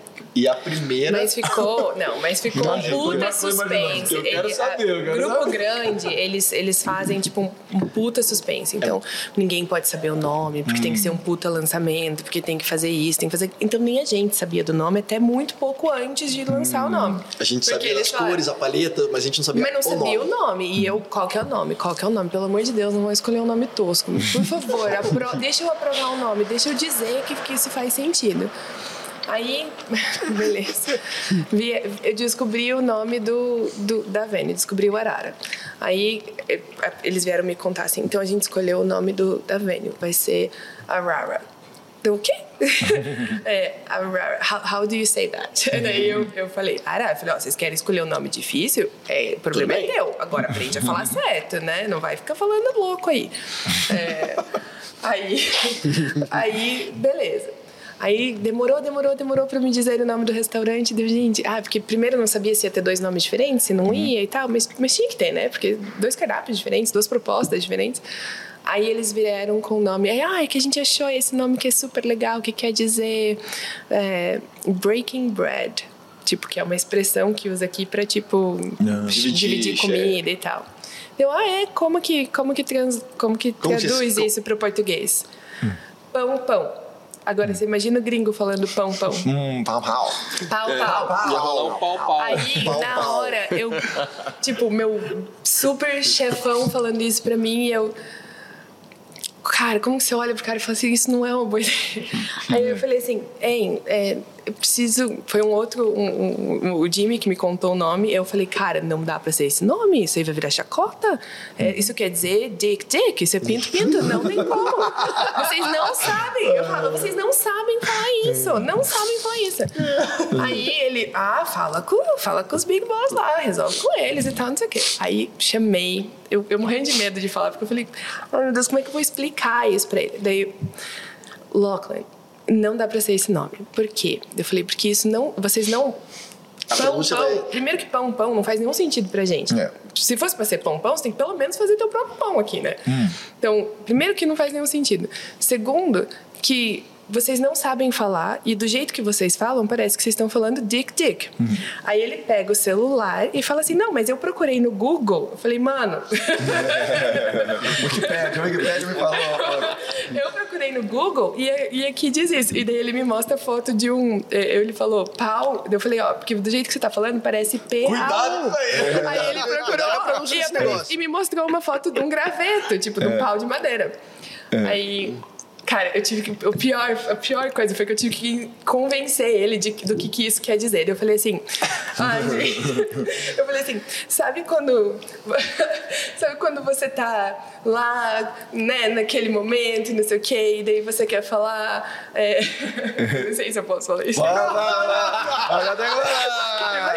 Imagina eu falando isso pro meu chefe, grilo. Eu, falo, tô até vermelho. Depois da Coca-Cola, depois da Coca-Cola no rabo, pode falar qualquer coisa, porra.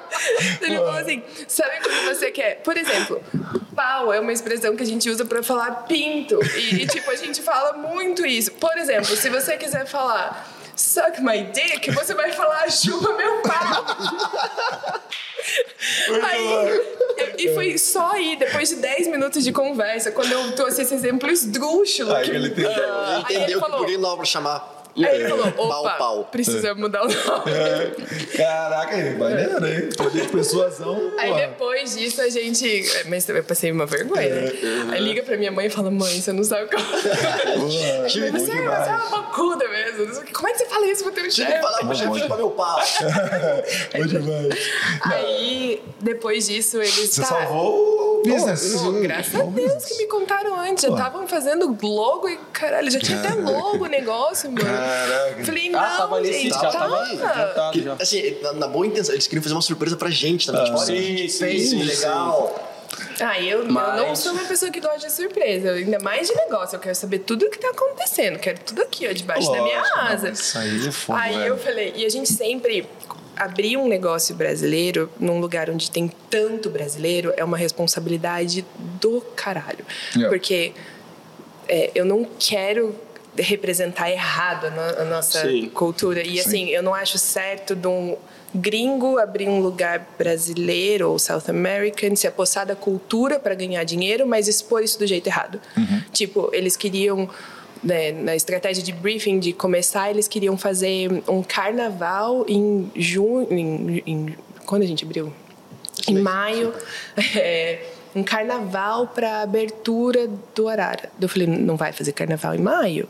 É frio. E se você fazer carnaval, quantos brasileiros você vai convidar? Porque você só vai ter carnaval se você tiver brasileiro. Senão não vai ter. Eles têm a- as ideias, mas é meio que. É uma ideia. E assim, não é culpa deles, é o que a mídia Sim, traz, sim, entendeu? sim. Só que daí eu sinto que é a nossa responsabilidade dizer isso aqui. Isso funciona, não, isso não funciona, isso é não é brasileiro. nem o que funciona, Não, é o é que. o- Isso aqui não, não, não representa, É. não me dá orgulho de Exatamente. fazer. É, aí- é, aí- é aí que eu ponho a linha, sabe? Eu falo assim, ó, gente, isso não, não me dá orgulho de fazer. Vamos fazer um negócio legal, né? Então, o máximo que a gente pode, a gente coloca a- a- essa determinação, mas. É.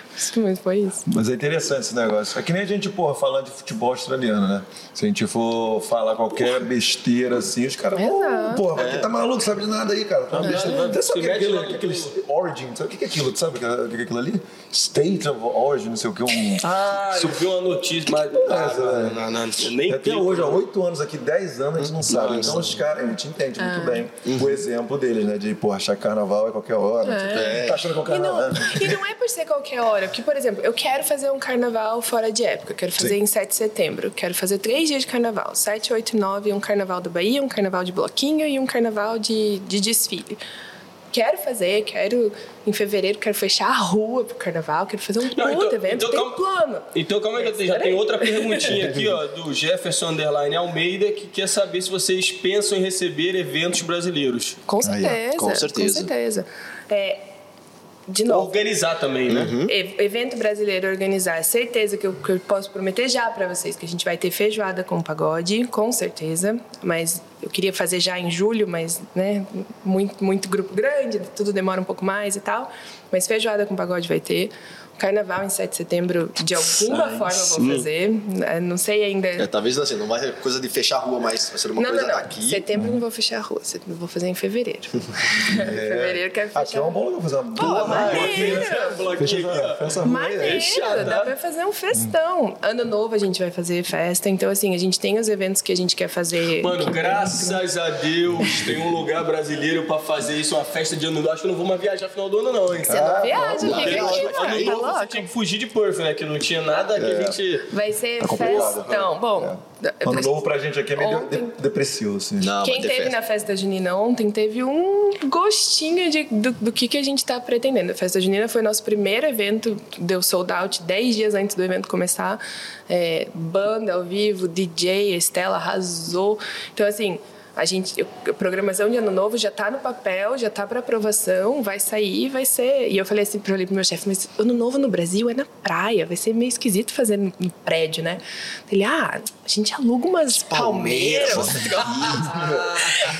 de grupo Desconto, desconto. A gente aluga umas Porque eu falei, ia ser massa, tipo, pé na areia. Ele, Flávio, cara, areia não vai rolar, mas umas palmeiras a gente consegue negociar. Pô, os caras estão pra jogo, os caras Então a gente é. tá, tá bem animado para fazer. Agora, para alugar para evento, com certeza. É, não, todo, tem muita gente me procurando para aniversário, para fazer festa, dá para fazer, é muito legal fazer. O canal para conversar sobre isso é através do head office. Então todo os, todos os bookings e tudo é feito por eles. Tem um departamento só de eventos que cuida disso. Se você está com dúvida, não sabe bem certo, quer mais informação, quer ajuda para conversar com eles lá, eu posso ajudar, mas a booking tem que ser feito por eles. Mas é muito legal. E ela falou a Estela. Será que seria ela? Será? Quem DJ. é? X-Mena! É. X-Mena para os mais Quem chegados. teve, quem teve na festa junina ontem, vai lá e agradece a Estela, porque tudo aquelas bandeirinhas que estavam penduradas, É. eu e a Estela ficamos trabalhando de graça, horas e horas e horas, só pra pôr bandeirinha no teto. Inclusive, ela adivinhou, porque ela mandou essa semana aí, né? Ela mandou assim. É, sugestão né, de convidados lá na caixinha, ela mandou Sim. assim: é, Arara. Ah, e é. aí eu falei assim: já estamos conversando, já tava Que conversando. massa. O Ed já tava conversando. Eu falei: Que vai rolar, vai rolar. E ela tá perguntando aqui pra vocês, ó, se, já, se vocês sentiram ou se já existiu algum preconceito com a cultura brasileira desde que abriram. Rolou isso ou não? Eu acho que aquela vez das dançarinas eu me senti, eu senti um pouco. Quando a gente, quando fizeram a festa de inauguração, e daí tem um pouco do contexto assim, então em duas semanas, dia 29 de abril a gente fechou o Flower Factory, dia 15 de maio foi o primeiro shift aberto do Arara. Então isso dá exatamente duas semanas. Quando isso tudo aconteceu, eu tava de trabalho até aqui, né? Porque é, abrir uma venue enquanto você tá tipo, planejando para uma abertura é uma coisa. Agora, abrir uma venue enquanto você está fechando a outra, pô, é, é- é- infinita coisa para fazer. E daí eles falaram: a gente vai terceirizar a festa de abertura. A gente contratou uma empresa de relações públicas, eles vão organizar, não é nem o nosso marketing que vai fazer. Então a gente está pagando uma grana e eles que vão fazer. Falei, beleza. Qualquer coisa que envolver cultura, cê- vocês me, me avisam. Aí quando avisaram, já tinha fechado tudo. É, então veio dançarina, mas veio mais tipo aquela é, dançarina gringa, que é aquele dançarina tipo estilo mais estilo Las Vegas, assim, sabe? Tá. Aí quando eu vi aquilo, eu falei, ai, os brasileiros vão me, vão me xingar. E com razão, porque, porque, porque né? É, não, não, não é. tinha, não é. Eu, eu, e não sei se podia falar isso, mas eu não gostei. Meu chefe sabe, então tá bom. Eu, eu falei, pô, cara, não, não dá pra isso não contratar. é carnaval, Acho isso que é não tudo novo pros mulher caras, né? É, também. E assim, todo mundo fez na intenção de, de ajudar, de livrar um pouco os outros departamentos, tanto o meu quanto o próprio marketing da empresa, porque estava todo mundo, enquanto uma estava fechando, a outra estava abrindo, as outras oito venues estavam acontecendo. Então, é, Não dá não, é, não é só essa aqui que está tomando conta, né? Tentaram ajudar, né, e tal, pra tirar um pouco da pressão de vocês, mas, é, Mas, foram assim, inocência, digamos assim, Não, né? é, não foi, eu não vejo maldade nisso. Certo. Então, por isso eu não acho. Mas isso eu achei que foi. E uma vez algum, uma pessoa do grupo se referiu assim: ah, eu contratei umas dançarinas, mas na hora eles não vão tá, elas não vão estar tá very slutty. Tipo, eu- Ah, não é isso, mano. cara, tipo. É, não é isso. E a, a festa junina foi um Tá com a outra ideia, né? Exato. Mas eu entendo que isso é, é, é a percepção que eles têm. É, é o que, é o que a mídia mostra. Então, eu acho que é um pouco do nosso trabalho aqui. Mostrar que não é bem isso. diferente. E Ah, quando sim, eu sim. ouvi, e o Diego sabe que eu brigo, eu brigo por, qual- por qualquer coisa. É, e quando eu ouvi aquilo, eu falei, ó. Isso, isso é uma coisa que você não pode falar. Isso, Uhum. isso ofende, é, é feio. Não, não fala isso, não é legal. A gente não pode, não se refere a isso. Tem todo um contexto por trás disso Calma você lá, não precisa usar essa palavra. Tipo, usa qualquer outra coisa. É. Você botou o pão na mesa, né? O pão na mesa. Falou. Isso foi uma coisa, e quando a gente abriu. Eu queria fazer a festa junina, só que a festa aconteceu menos de um mês antes da gente ter aberto. E daí eles, não, como é que você vai vender ingresso? Tipo, 300 ingressos para uma festa que, que, numa venue que ninguém conhece. Eu falei, cara, vai vender. Não, Acredita que não sei vai. o quê. Falei, mas nem que eu tenha que ir domingo lá em Escabra vender ingressinho por ingressinho. Vai vender, porque eu trabalhei com vendas por 12 anos. Eu, eu, eu vou vender, tô falando que vai vender. Não, mas não sei o quê. Ah, porque muito em cima da hora. Eu falei, De- deixa comigo, deixa pai. Falei, deixa eu fazer. Eu não, eu não preciso do. Eu entendo que o marketing tá com muita coisa. Eu entendo que tem. Eu, eu faço em três ligações, eu resolvo a banda, o DJ, o Diego não precisa de ligação, tá aqui, ó, vamos fazer essa comida aqui. E, e eu me resolvo aqui. Não, vai dar certo, prometo que vai dar certo. E deu. Deu super certo. E a festa foi super legal. Ontem eu ouvi coisas muito legais. Assim, eu vi muita gente saindo falando, pelo amor de Deus, faz outra, faz outra. Na segunda edição, porque teve muita gente que isso- não conseguiu vir, né? é. Eu vi isso como uma coisa assim, eu não acho que foi um, um preconceito deles, mas foi assim, ah, mas será que, que os brasileiros vão mesmo? Sabe assim? Será que essa galera compra? Será que essa galera gasta? E, e foi legal. Acho que agora vai ficar mais fácil pra Vai, gente pôr qualquer vai, evento vai. brasileiro. Porque é um Cartão de visitas. É um público que eles não conhecem. É. Ah, sim. Então, Então eu eles... tive que vender um pouco a ideia, assim. Não foi assim, ah, quero fazer uma... Tipo, a festa do Ano Novo, eu falei, vou fazer uma festa de Ano Novo. Tá bom. A festa junina, eu falei, mas, mas o que que é festa junina? E daí isso, isso é difícil, tudo demora, assim. Então faz... Tipo, eu tenho, a gente tem um arquivo na, no OneDrive lá que tem foto de festa junina, vídeo de festa junina, playlist de festa junina, site gringo explicando o que é festa junina, site em português, assim, ó, isso, isso é festa junina. Agora vocês podem me dizer o que, que vocês acham, Trabalha em cima Entendi. disso. Entendi. Sim. É. E Difícil. de só mostrar o evento de Scabra, o carnaval, que eles vão entender qual é o tamanho da comunidade brasileira, né? Então, Mostrei também. No- na pastinha do carnaval tá lá, Tá tem lá. vídeo do evento de Tá, carnaval. vai lá. Mas aí a perguntinha? Tem que ter umas aqui, eu tô lendo pra gente não deixar faltar nada. Tá, e tem. Ah, então tem uma do Lucas aqui que tava perguntando se vocês estão contratando. Você falou aí da questão do staff, né? De ser brasileiro e tal, se já estão de boa com o staff. A gente, é, eu sempre digo, né? Sempre tá contratando. A gente não tem como não estar contratando. Mas determinante para o floor é, é inglês. Ah, e, sim. infelizmente, é, mesmo quem faz barback, que normalmente é uma, é uma função que não precisa ter muito inglês, e eu entendo que brasileiro é descolado, que dá um jeito e tal, mas o nosso barback vai pro floor e, e tira copo e as pessoas perguntam e e para essas funções a gente tá já tem pessoas contratadas. Então, se você fala inglês e você já trabalhou com hospitality e você quer trabalhar com Norara, pelo amor de Deus, vem aqui falar comigo. Manda, manda e-mail pra gente lá e a gente, a gente já faz Ah, vem aqui conhecer vocês. pô. Sim. Pô, vem aqui Chega conhecer aí, a pô, bate na gente. porta. E até na cozinha, porque por mais que a gente tenha. a gente tem chefe brasileiro na cozinha, mas eu tenho colombiano, tenho gente da Malásia, tem australiano. Então, assim, na cozinha a gente só fala inglês. É. E até porque é uma coisa que, assim, por exemplo, é, eu tenho estudantes que estão aqui, sei lá, dois meses e, essas, e eles têm que aprender inglês. Se eles estão falando inglês em casa e vão vir pro trabalho e vão. é, estão falando em português em casa, e vai chegar no trabalho e vai falar português de novo. Cara, esse cara vai morar 10 anos aqui. Ontem, ontem ele tava brigando com a Isabela, que tá, como tá- tá- chegou aqui faz pouco Chegou, tempo é. também, e fica só falando português. Isabela! Eu proibi, eu falei, ó, ninguém mais pode falar em, em português com a Isabela. Senão não vai aprender nunca. É. Tipo, a galera que tá mais velha, já tá aqui há mais tempo, beleza. Às vezes a gente fala em português entre a gente. Mas a galera nova aí, que tá vindo estudante, não deixa falar em português com eles. Boa, boa, boa. Mete bala de gol. Tem mais alguma É, coisa pra aqui, mas, pô, pautinha interessantíssima. Passamos por muitos desses tópicos já. Então, estou dando uma última olhada aqui. Essa aqui é interessante. ó. Se vocês já tiveram que adaptar alguma receita para agradar, agradar o paladar australiano. Se for, esse aqui eu não vou falar, não. Se for difícil eles a gostarem. Eles, difícil convencerem eles de gostar de coentro, isso aqui o pessoal gosta de coentro. Adora. O pessoal gosta pô, aqui? Pede. pô. Isso aí é porque tu não gosta? Não, não, não. Eu Muita gente que não gosta, né? É, muita gente que não gostava. Porra, eu amo. Que não amo gosta, né? coentro, né? Vai, assim. Mas te- é assim, essa pergunta eu tô, tô entendendo o, o que ele quer dizer. É, se você teve que, por exemplo, ele falou do, da bolonhesa com avocado, né? Com abacate. Pe- Pediram pra Porque botar rola. alguma coisa assim, um Vegemite, algum negócio assim, pra colocar na, na tua receita? Molho, assim. Ah, essa do molho que eles Tipo, falam. molho lá, tipo, verdade. feijão tropeiro com, Tudo tem com que ter um molho. bururuca. Ninguém Tipo, ninguém mandou não, botar uma beterraba em algum lugar, não? Porque o pessoal Bom, que adora beterraba, beterraba. avocado, é, Jesus Cristo. stracciatella, né? Eu falei, cara... Quando a gente começou a fazer o cardápio, a gente falou, poxa, que massa, vai ter um restaurante que não vai ter stracciatella. que Todo lugar aqui tem stracciatella, mano. Não vai É. ter stracciatella e salada de beterraba. Não sei o que, que o povo gosta tanto de salada de beterraba nesse Nossa, lugar. eu também não sei. Você acabou de chegar, gente. Imagina.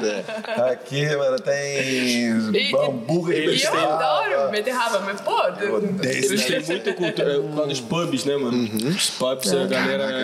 É, uma coisa que, que até hoje, assim, eu, eu tenho que conferir, tenho que fazer é a questão de sal. A gente come mais sal do que eles. Yeah. Então, às vezes, assim, eu dou uma segurada. E daí é engraçado, que daí eu dou uma segurada por causa do australiano. E daí eu tenho, tipo, eu tô agradando o australiano, mas o brasileiro fala, ah, é meio sensato. Então, é muito engraçado. Às vezes, vai o, o, o, o Gabs, que é o, o nosso garçom, às vezes, chefe, mesa tal que é um pouquinho de sal. É brasileiro, né? Ele, aham, vai. Então, é. E tá de boa pra você? Cara, Tá de boa. assim, eu. Eu cozinho. Eu não cozinho pra mim. Entendi. Eu cozinho pros outros, assim. A, a minha maior satisfação, eu entendo que a cozinha, ela é uma parte da experiência. Então, assim, e eu tô lá na cozinha pra trabalhar pro salão. é, Porque tem muita aquela rixa de salão e, e cozinha, né? Sim, sim. Eu tô cozinhando pro cliente. O meu link com o cliente é o garçom. Cara, eu tenho que confiar no cara. Se o cara fala, chefe, me dá mais 10 muqueca, eu não vou nem questionar. Ó, depois, depois eu vou falar, porra, velho, o que, que foi aquilo? O que aconteceu? Por quê? Mas, cara, no final do serviço, outra hora. Então, eu não. Assim, também dá pra. Pô, o cara quer comer alguma coisa que eu não tenho aqui, inventar muita moda, né? Mas eu. Eu entendo que a, a, a comida faz parte da experiência. Então, uma alteraçãozinha. Tá de boa. Não, o que tiver ao alcance, eu acho que dá pra sim, fazer, é, exatamente. né? Dá pra ver que ah, dá pra fazer, em vez de fazer o frango assado, eu quero o frango frito. Tipo, dá pra fazer uma picanha vegana? Não, não, não tem, cara. Pra gente, uma das coisas que é mais difícil, eu acho, é atender vegan. Porque a comida brasileira é bem pouco vegan friendly, eu acho, né? Queijo, manteiga, Tudo- tudo carne. tem. E a gente é muita carne. Outro dia teve uma mesa de gringas que pediram um set menu. Uma mesa de brasileiros, umas semanas atrás, pediram set menu. Falaram, ah, mas todas as entradas eram vegetarianas. Queriam entrada com carne.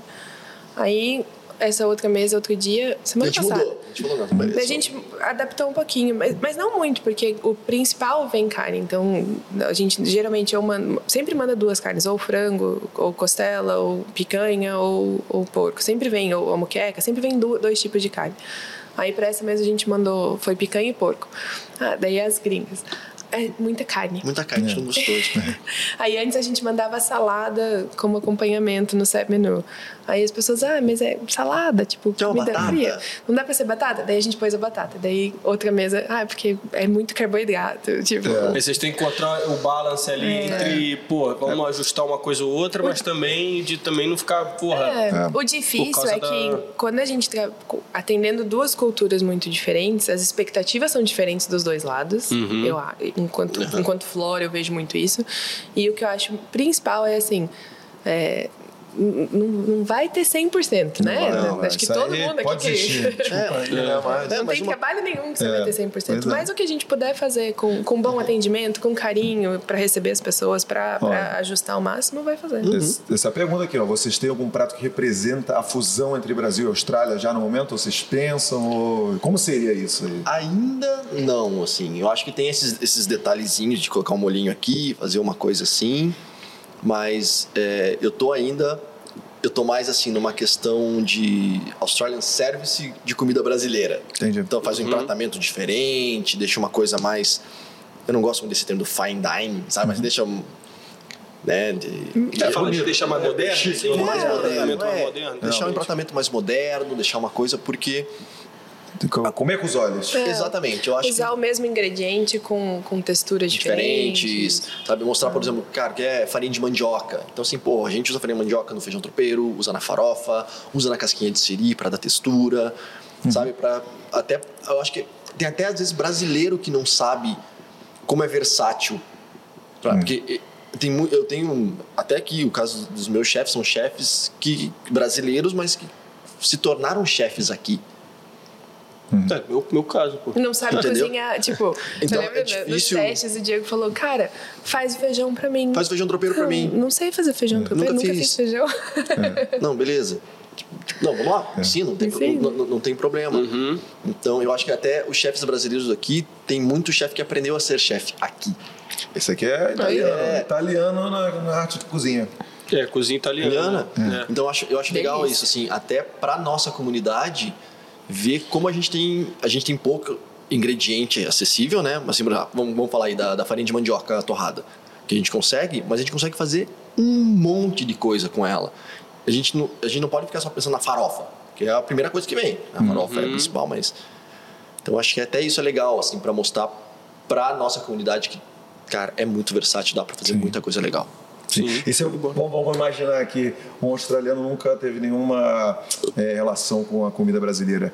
E ia falar assim, pô, me apresenta, me mostra, me dá um prato aqui que eu vou vai entender como é que é a comida brasileira e vou começar a gostar e vou comer sempre. Qual que você... Moqueca, né? na lata, muqueca. Assim, até porque muqueca pra mim, o churrasco, a feijoada, eu acho que são os mais famosos. Mas se a gente for pensar em contexto histórico, assim, de, né, até do, do nome, de, pô, moqueca vinha de moquém, que era tipo um- uma técnica indígena de fazer, de moquear o peixe, que era lá na bananeira, né, tem toda uma história, uma história em cima, assim. Daí depois que veio a panela de barro, que e virou a muqueca e tal. Então, para mim, até pelo contexto cultural, histórico e de sabor, porque ali a gente está falando, né? A gente, a gente faz mais a moqueca baiana, assim, então a gente puxa lá pro dendê, é, leite de coco, camarão seco, né? Camarão seco que é mais difícil de encontrar, a gente acaba usando fresco. Então, eu acho que o contexto, assim, a gente vai para uma... A gente abrange um pouquinho mais os ingredientes que a gente tem no Brasil Uhum. né? Assim, mais não que a gente abrange mais assim o que a gente tem de diferente, mas a gente consegue, se a gente for pensar hoje na moqueca que eu sirvo aqui, que a gente serve com arroz de castanha do Pará e uma farofinha de banana. Então vamos pensar assim em ingredientes bem brasileiros. Então a gente tem a farinha de mandioca da farofa, tem a banana, tem a castanha do Pará, tem o leite de coco, tem o azeite de dendê, tem o coentro, tem o peixe. Tá- Então, se for contar o- quantos Coisa elementos de ingrediente de comida brasileira a gente tem em um prato, acho que a moqueca é a E moqueca você come em qualquer lugar do Brasil, eu acho, né? Mesmo que seja Muda nome, briga tradicionalmente de, de uma região, a gente acha moqueca fácil em Curitiba, por exemplo, né? Então, topzera. E aí, Gabrielino, tá calado hoje? Pô, tá sem microfone hoje. Gabrielina amassou aqui, agora deu aquela, sabe? Aquela... Metade daqui da comida foi pro É Gabrielino. engraçado que uma vez eu comi uma que tinha no menu do- de um pub duas horas e meia daqui em Basselton. Hum. Ah, é? Tinha Pô, muqueca. Tinha, devia ser um, um chefe Que brasileiro. Pensei a mesma coisa. Tem falei, chefe brasileiro em. lá no. Cervantes. Lobster- Cervantes? Lobster Shack? É, devia ter em Boston também, mano. Os caras tá em tudo que é lugar. velho. É, que é Tinha lugar. X-Mal. Tinha X-Mal. O cara fazia uma parme boa pra caraca. Sou eu, desculpa. Mas beleza, gente. Pô, show, show de bola, né? na Tô- moral, papo, muito bom, cara. Muito papo, legal. porra, passa. Quanto tempo vocês acham que a gente tá aqui? Não era não aqui. Não faço a menor ideia, ideia. cara. Eu nem Chuta sabia que tinha um relógio aí. Faço ideia. Eu falo pelos cotovelos, cara, é foda. A pesquisinha. falou. Quanto tempo que eu não faço a pesquisinha, hein? Pesquisinha? Fala aí. Eu não vou falar porque eu sei. Já pô, sabe, né? Sei lá, uma hora e meia. Olho, olho, olho. Uma hora e meia? Duas horas, duas Eu horas. ia dizer duas horas, mas nem ia chutar, não. Não ia falar, não. Obrigado então. Gente, cara de obrigada. Obrigado, Diegão. Mas foi Tá aquela. noite, tá noite lá fora já. Valeu, meu querido. Flávia, obrigada. obrigado, tá? Pô, e foi. Pô, topzera. Pô, a gente de sempre, é, a gente sempre é, deixa o final do, do podcast para vocês falarem o que vocês quiserem aí naquela câmera ali, dar o seu recado. Pô, fala aí do- sobre o negócio, como que entra em contato com vocês. Não, é, fica, fica à vontade para falar o que vocês quiserem aí nesse então, eu acho que é mais. Pessoal, a gente abriu isso aqui pra vocês. O que vocês precisarem, a gente quer mostrar né, a nossa cultura aqui na, em Perth, na Austrália. Então, a gente é super aberto. Se vocês precisarem, procura a gente em rede social. Seja, né, pra ah, me dar uma dica aí como é que eu começo, como é que eu faço, onde que eu vou, tem emprego. Que a gente, pô, a gente pra ajudar. Melhor lugar na- no Instagram do Arara? Como é que fala com vocês? Pode ah, colocar no, no- meu pessoal, chefe Diego Melo, no Instagram. Acho que é, o- é o mais fácil, eu acho, pra, Boa. Do Arara consigo, eu acesso também, então do, do Arara Perth, dá pra falar comigo. Pode escrever em português que eu respondo, às vezes demora um pouquinho, mas eu respondo. e queria primeiro agradecer a festa junina, galera. Foi, foi muito legal, muito obrigada pela força, por terem, por terem dado sold out, por terem acreditado no projeto, por estarem aqui por se divertirem tanto. Pô, foi muito legal ver o povo dançando, cantando. O fotógrafo que veio aqui é da, da, do Reino Unido, ele não acreditava. Ele falou: Como é que vocês sabem o que, que vocês têm que fazer agora? Tipo, como é que vocês sabem como que dança? Falei, mano, isso aí é Brasil, é, é a gente sabe das coisas. é assim que faz festa. Então, muito obrigado por isso. Foi muito legal receber vocês aqui. E é sempre um prazer compartilhar as histórias. Cada vez que, que eu tô me sentindo super celebridade agora, porque cada vez que chega alguém e fala assim: Você que é Flávia do Facebook, né? É, sou eu. Então, muito obrigada por virem. Procurem a gente sempre, a gente está disponível. A gente adora receber Te vocês. adoro receber aqui. vocês. Show de bola. Valeu. Vamos agradecer a gente também, né? Valeu. Obrigadão. Por, por vocês terem, pô, aberto aqui o espaço Ó, pra gente. Porra, Domingueira aqui, só a gente. Daqui umas 30 pessoas tentaram entrar agora aqui no restaurante, estava fechado, eles saíram com a cara de Porra, frustrados. mas Obrigado é pela isso, comidinha, por Boa, quentão. Eu já vou amassar o resto aqui. Quentão. Tem mais, aqui. tem mais aí. A gente aqui vai continuar. aqui só vai sair daqui, só vai sair daqui caindo. E muito obrigada a vocês, gente, por, Obrigado, por valorizarem, por estarem presentes. Eu sei que você, o Diga, já tinha visto aqui algumas vezes Já antes, colou. né? Eu vou, eu, eu vou colar Tem essa vir, semana aí, já tô venha, aí. com certeza, e muito legal, muito, muito bacana. Tem sido uma experiência muito legal. Boa. Valeu. Fica aí o Obrigada, convite aí, galera. Obrigado novamente pela audiência. E o convite vem aqui, você, galera de Puff, vem aqui. Ou a galera da Austrália, ou os turistas que vierem pra cá, futuros estudantes, venham aqui, que é muito bonito, a comida é muito boa. E, porra, simpatia de gente aqui, esse casal maravilhoso, prazer em conhecê-los. E, pô, vai ter evento aqui pra caramba, já falou no carnaval, e vai ter música ao vivo, vai ter muita coisa. Isso aí, que estamos vamos. esperando, estamos aguardando. Missão cumprida, noventinha. pra 90, cima deles. 90. Então, palavra-chave, muqueca do Arara? Muqueca do Arara? Quero muqueca do Arara? Ou aquela, eu gostei daquela Viva. Vida bem vivida. É Viva, viva a vida É, bem vivida. viver vida vivida. Vida, vi... viva a vida vivida. Coloca aqui, Viva ó. a Se vida você- bem vivida. Não, dela é diferente. Você- É, viver, viver a vida vivida. Tipo, não só existir, mas viver a a vida. vida vivida. Então você que está até agora aqui com a gente, prove que está até aqui. Comente aqui embaixo. Viva Viver a vida, vida vivida. viver Põe a vida vivida, que vai ficar mais fácil. Vida vivida. Pronto. Acabou. Palavra-chave. Vida vivida. Vive, vive em si. Vida vivida. Valeu, valeu. Valeu, Valeu? gente, Então vai com a gente no tchau. Sim, eu Gabriel dizer. Vamos? Depois, do- depois do sonzinho, vocês só gritam tchau com a gente, tá bom? Então, ó. tchau.